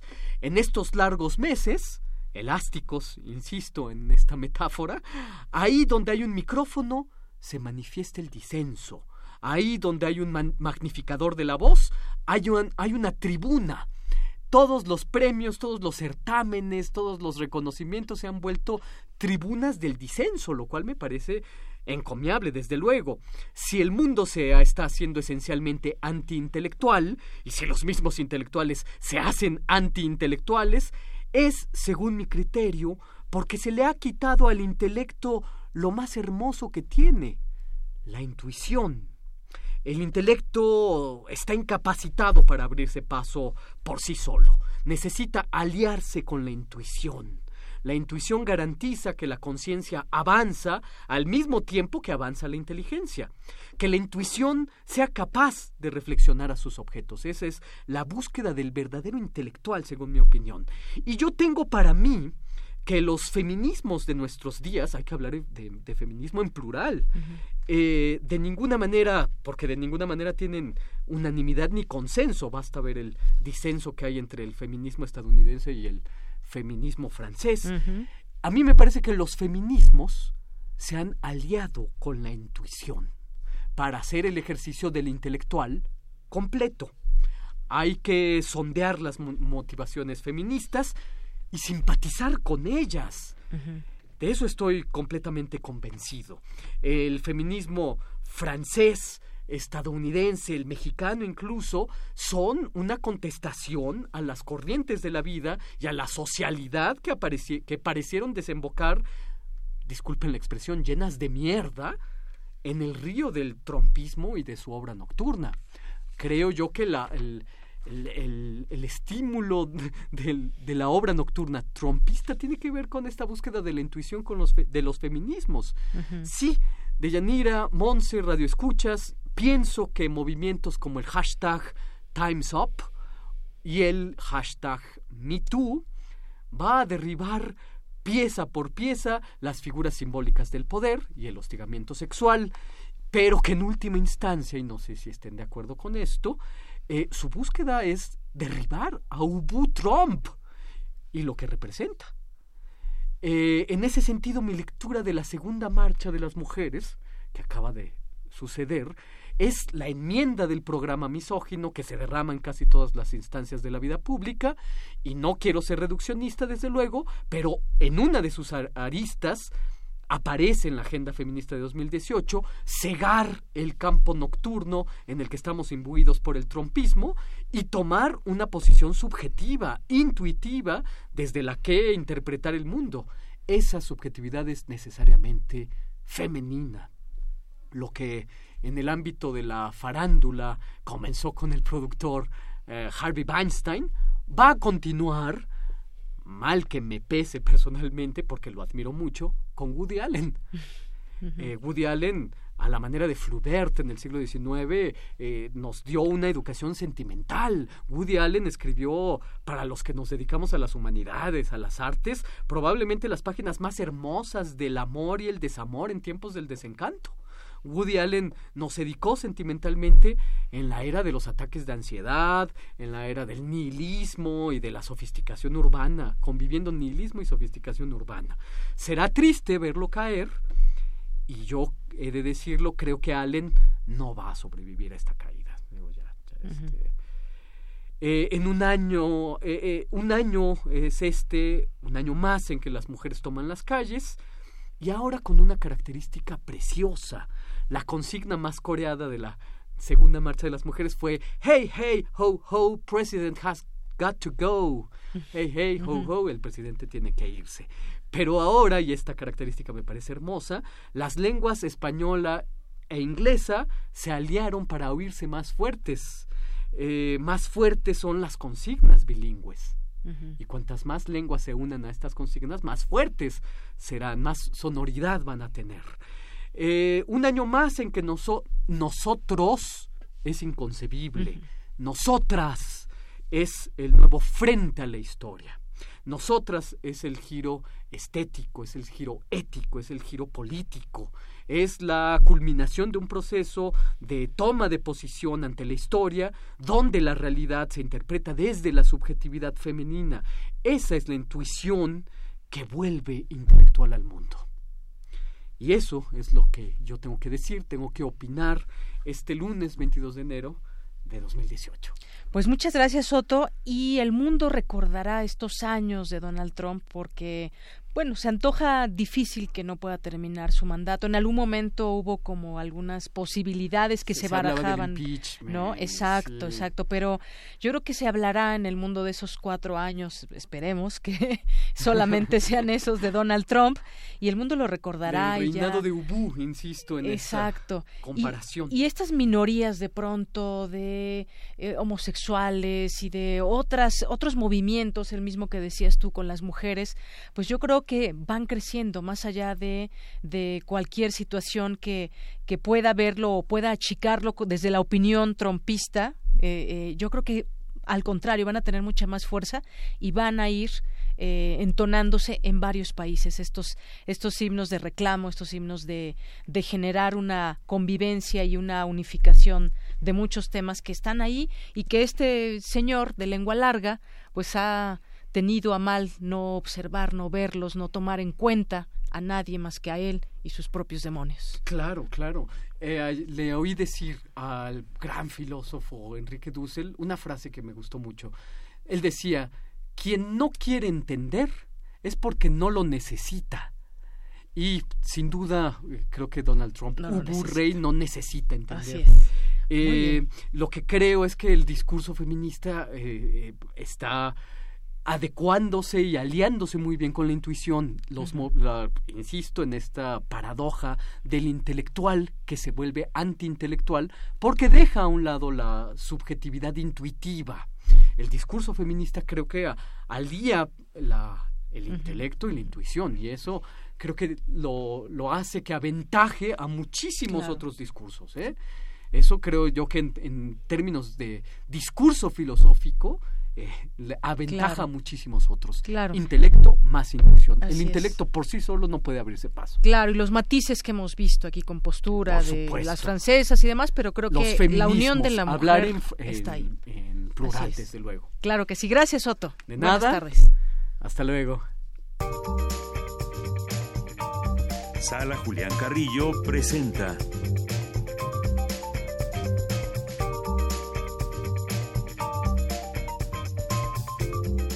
Bien, pues presentemos a Monserrat Muñoz. claro, es hora de nuestro banquete, de nuestra... Nuestro banquete ya tuvo, ya continúa con un sobremesa exquisito, que es ahora con las actividades de la sala Julián Carrillo. Claro que sí. Adelante, Monserrat. Buenas eh, tardes. de Yanira Otto, siempre es un gusto iniciar esta sección. Sala Julián Carrillo presenta, saludándolos primero a ustedes y también haciendo cómplices a nuestros queridos radioescuchas de Radio UNAM.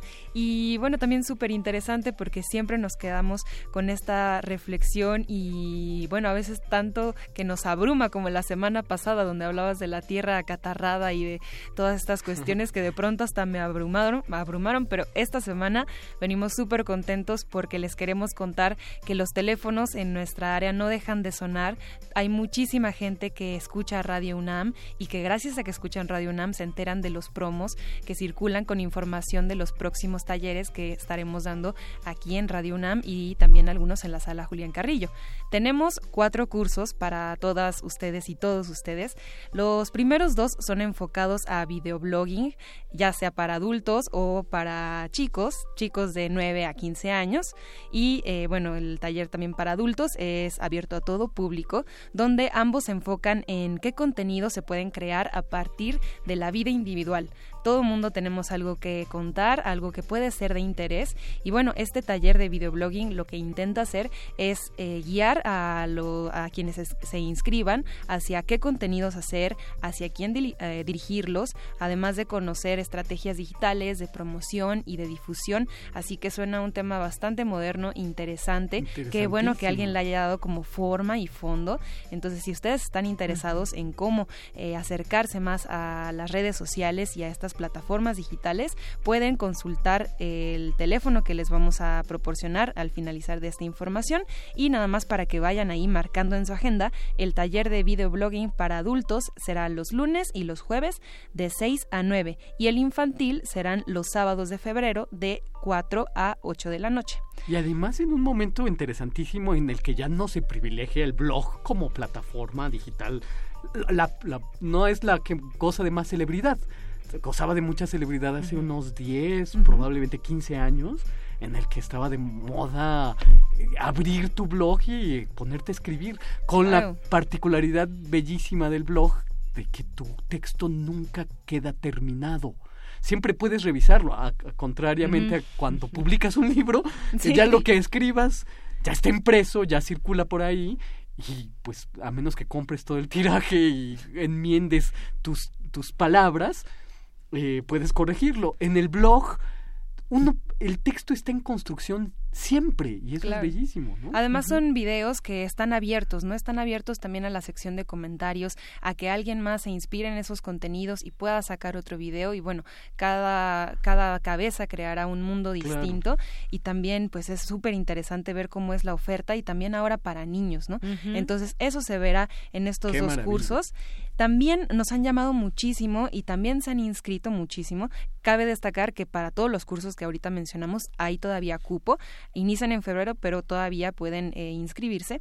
Y bueno, este taller eh, del que les hablaba es Liberando al Gigante Interior, que es uno de lógica existencial, donde las preguntas clave son cómo tomar decisiones con libertad, con certeza, y va dirigido también a especialistas o a público en general. Ha venido a inscribirse doctores, también Mm, académicos, personas que están eh, muy cercanas a la UNAM y también que quieren, pues bueno, tener una oportunidad diferente de desarrollo personal.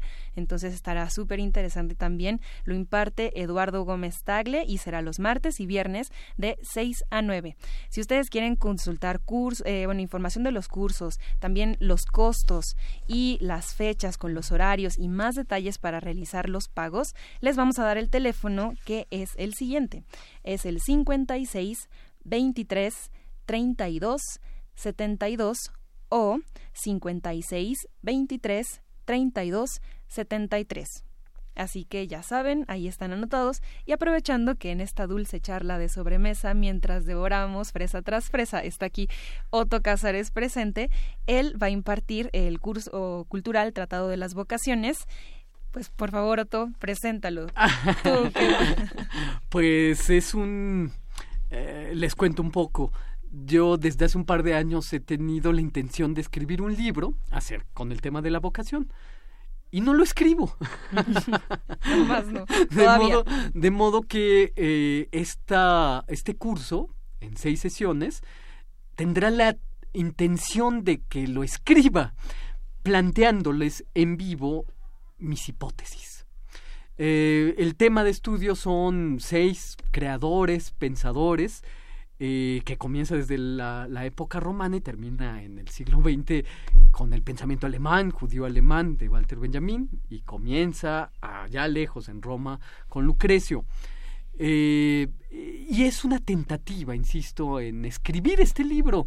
Y quiero experimentar con el formato conferencia, formato charla, para hacer de esta charla y de, de lo que surja como plática con el público, eh, mi, mi, laboratorio experimental para escribir ese libro que finalmente quisiera ya poner manos a la obra.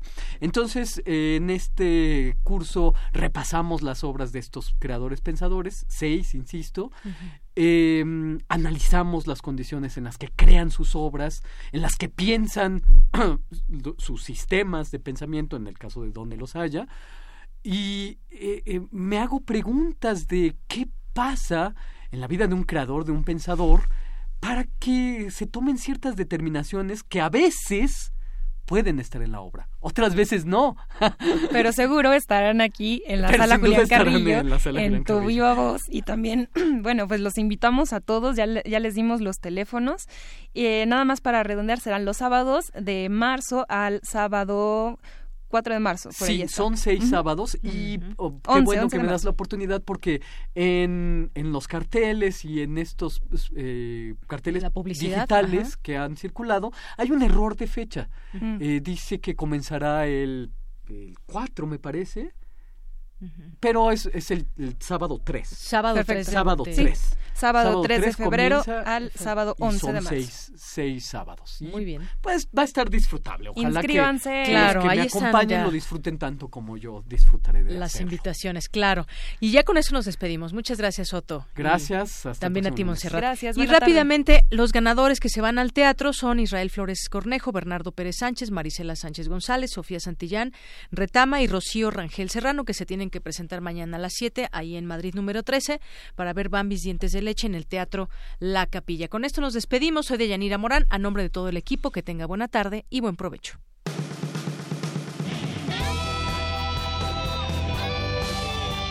Prisma RU. Relatamos al mundo.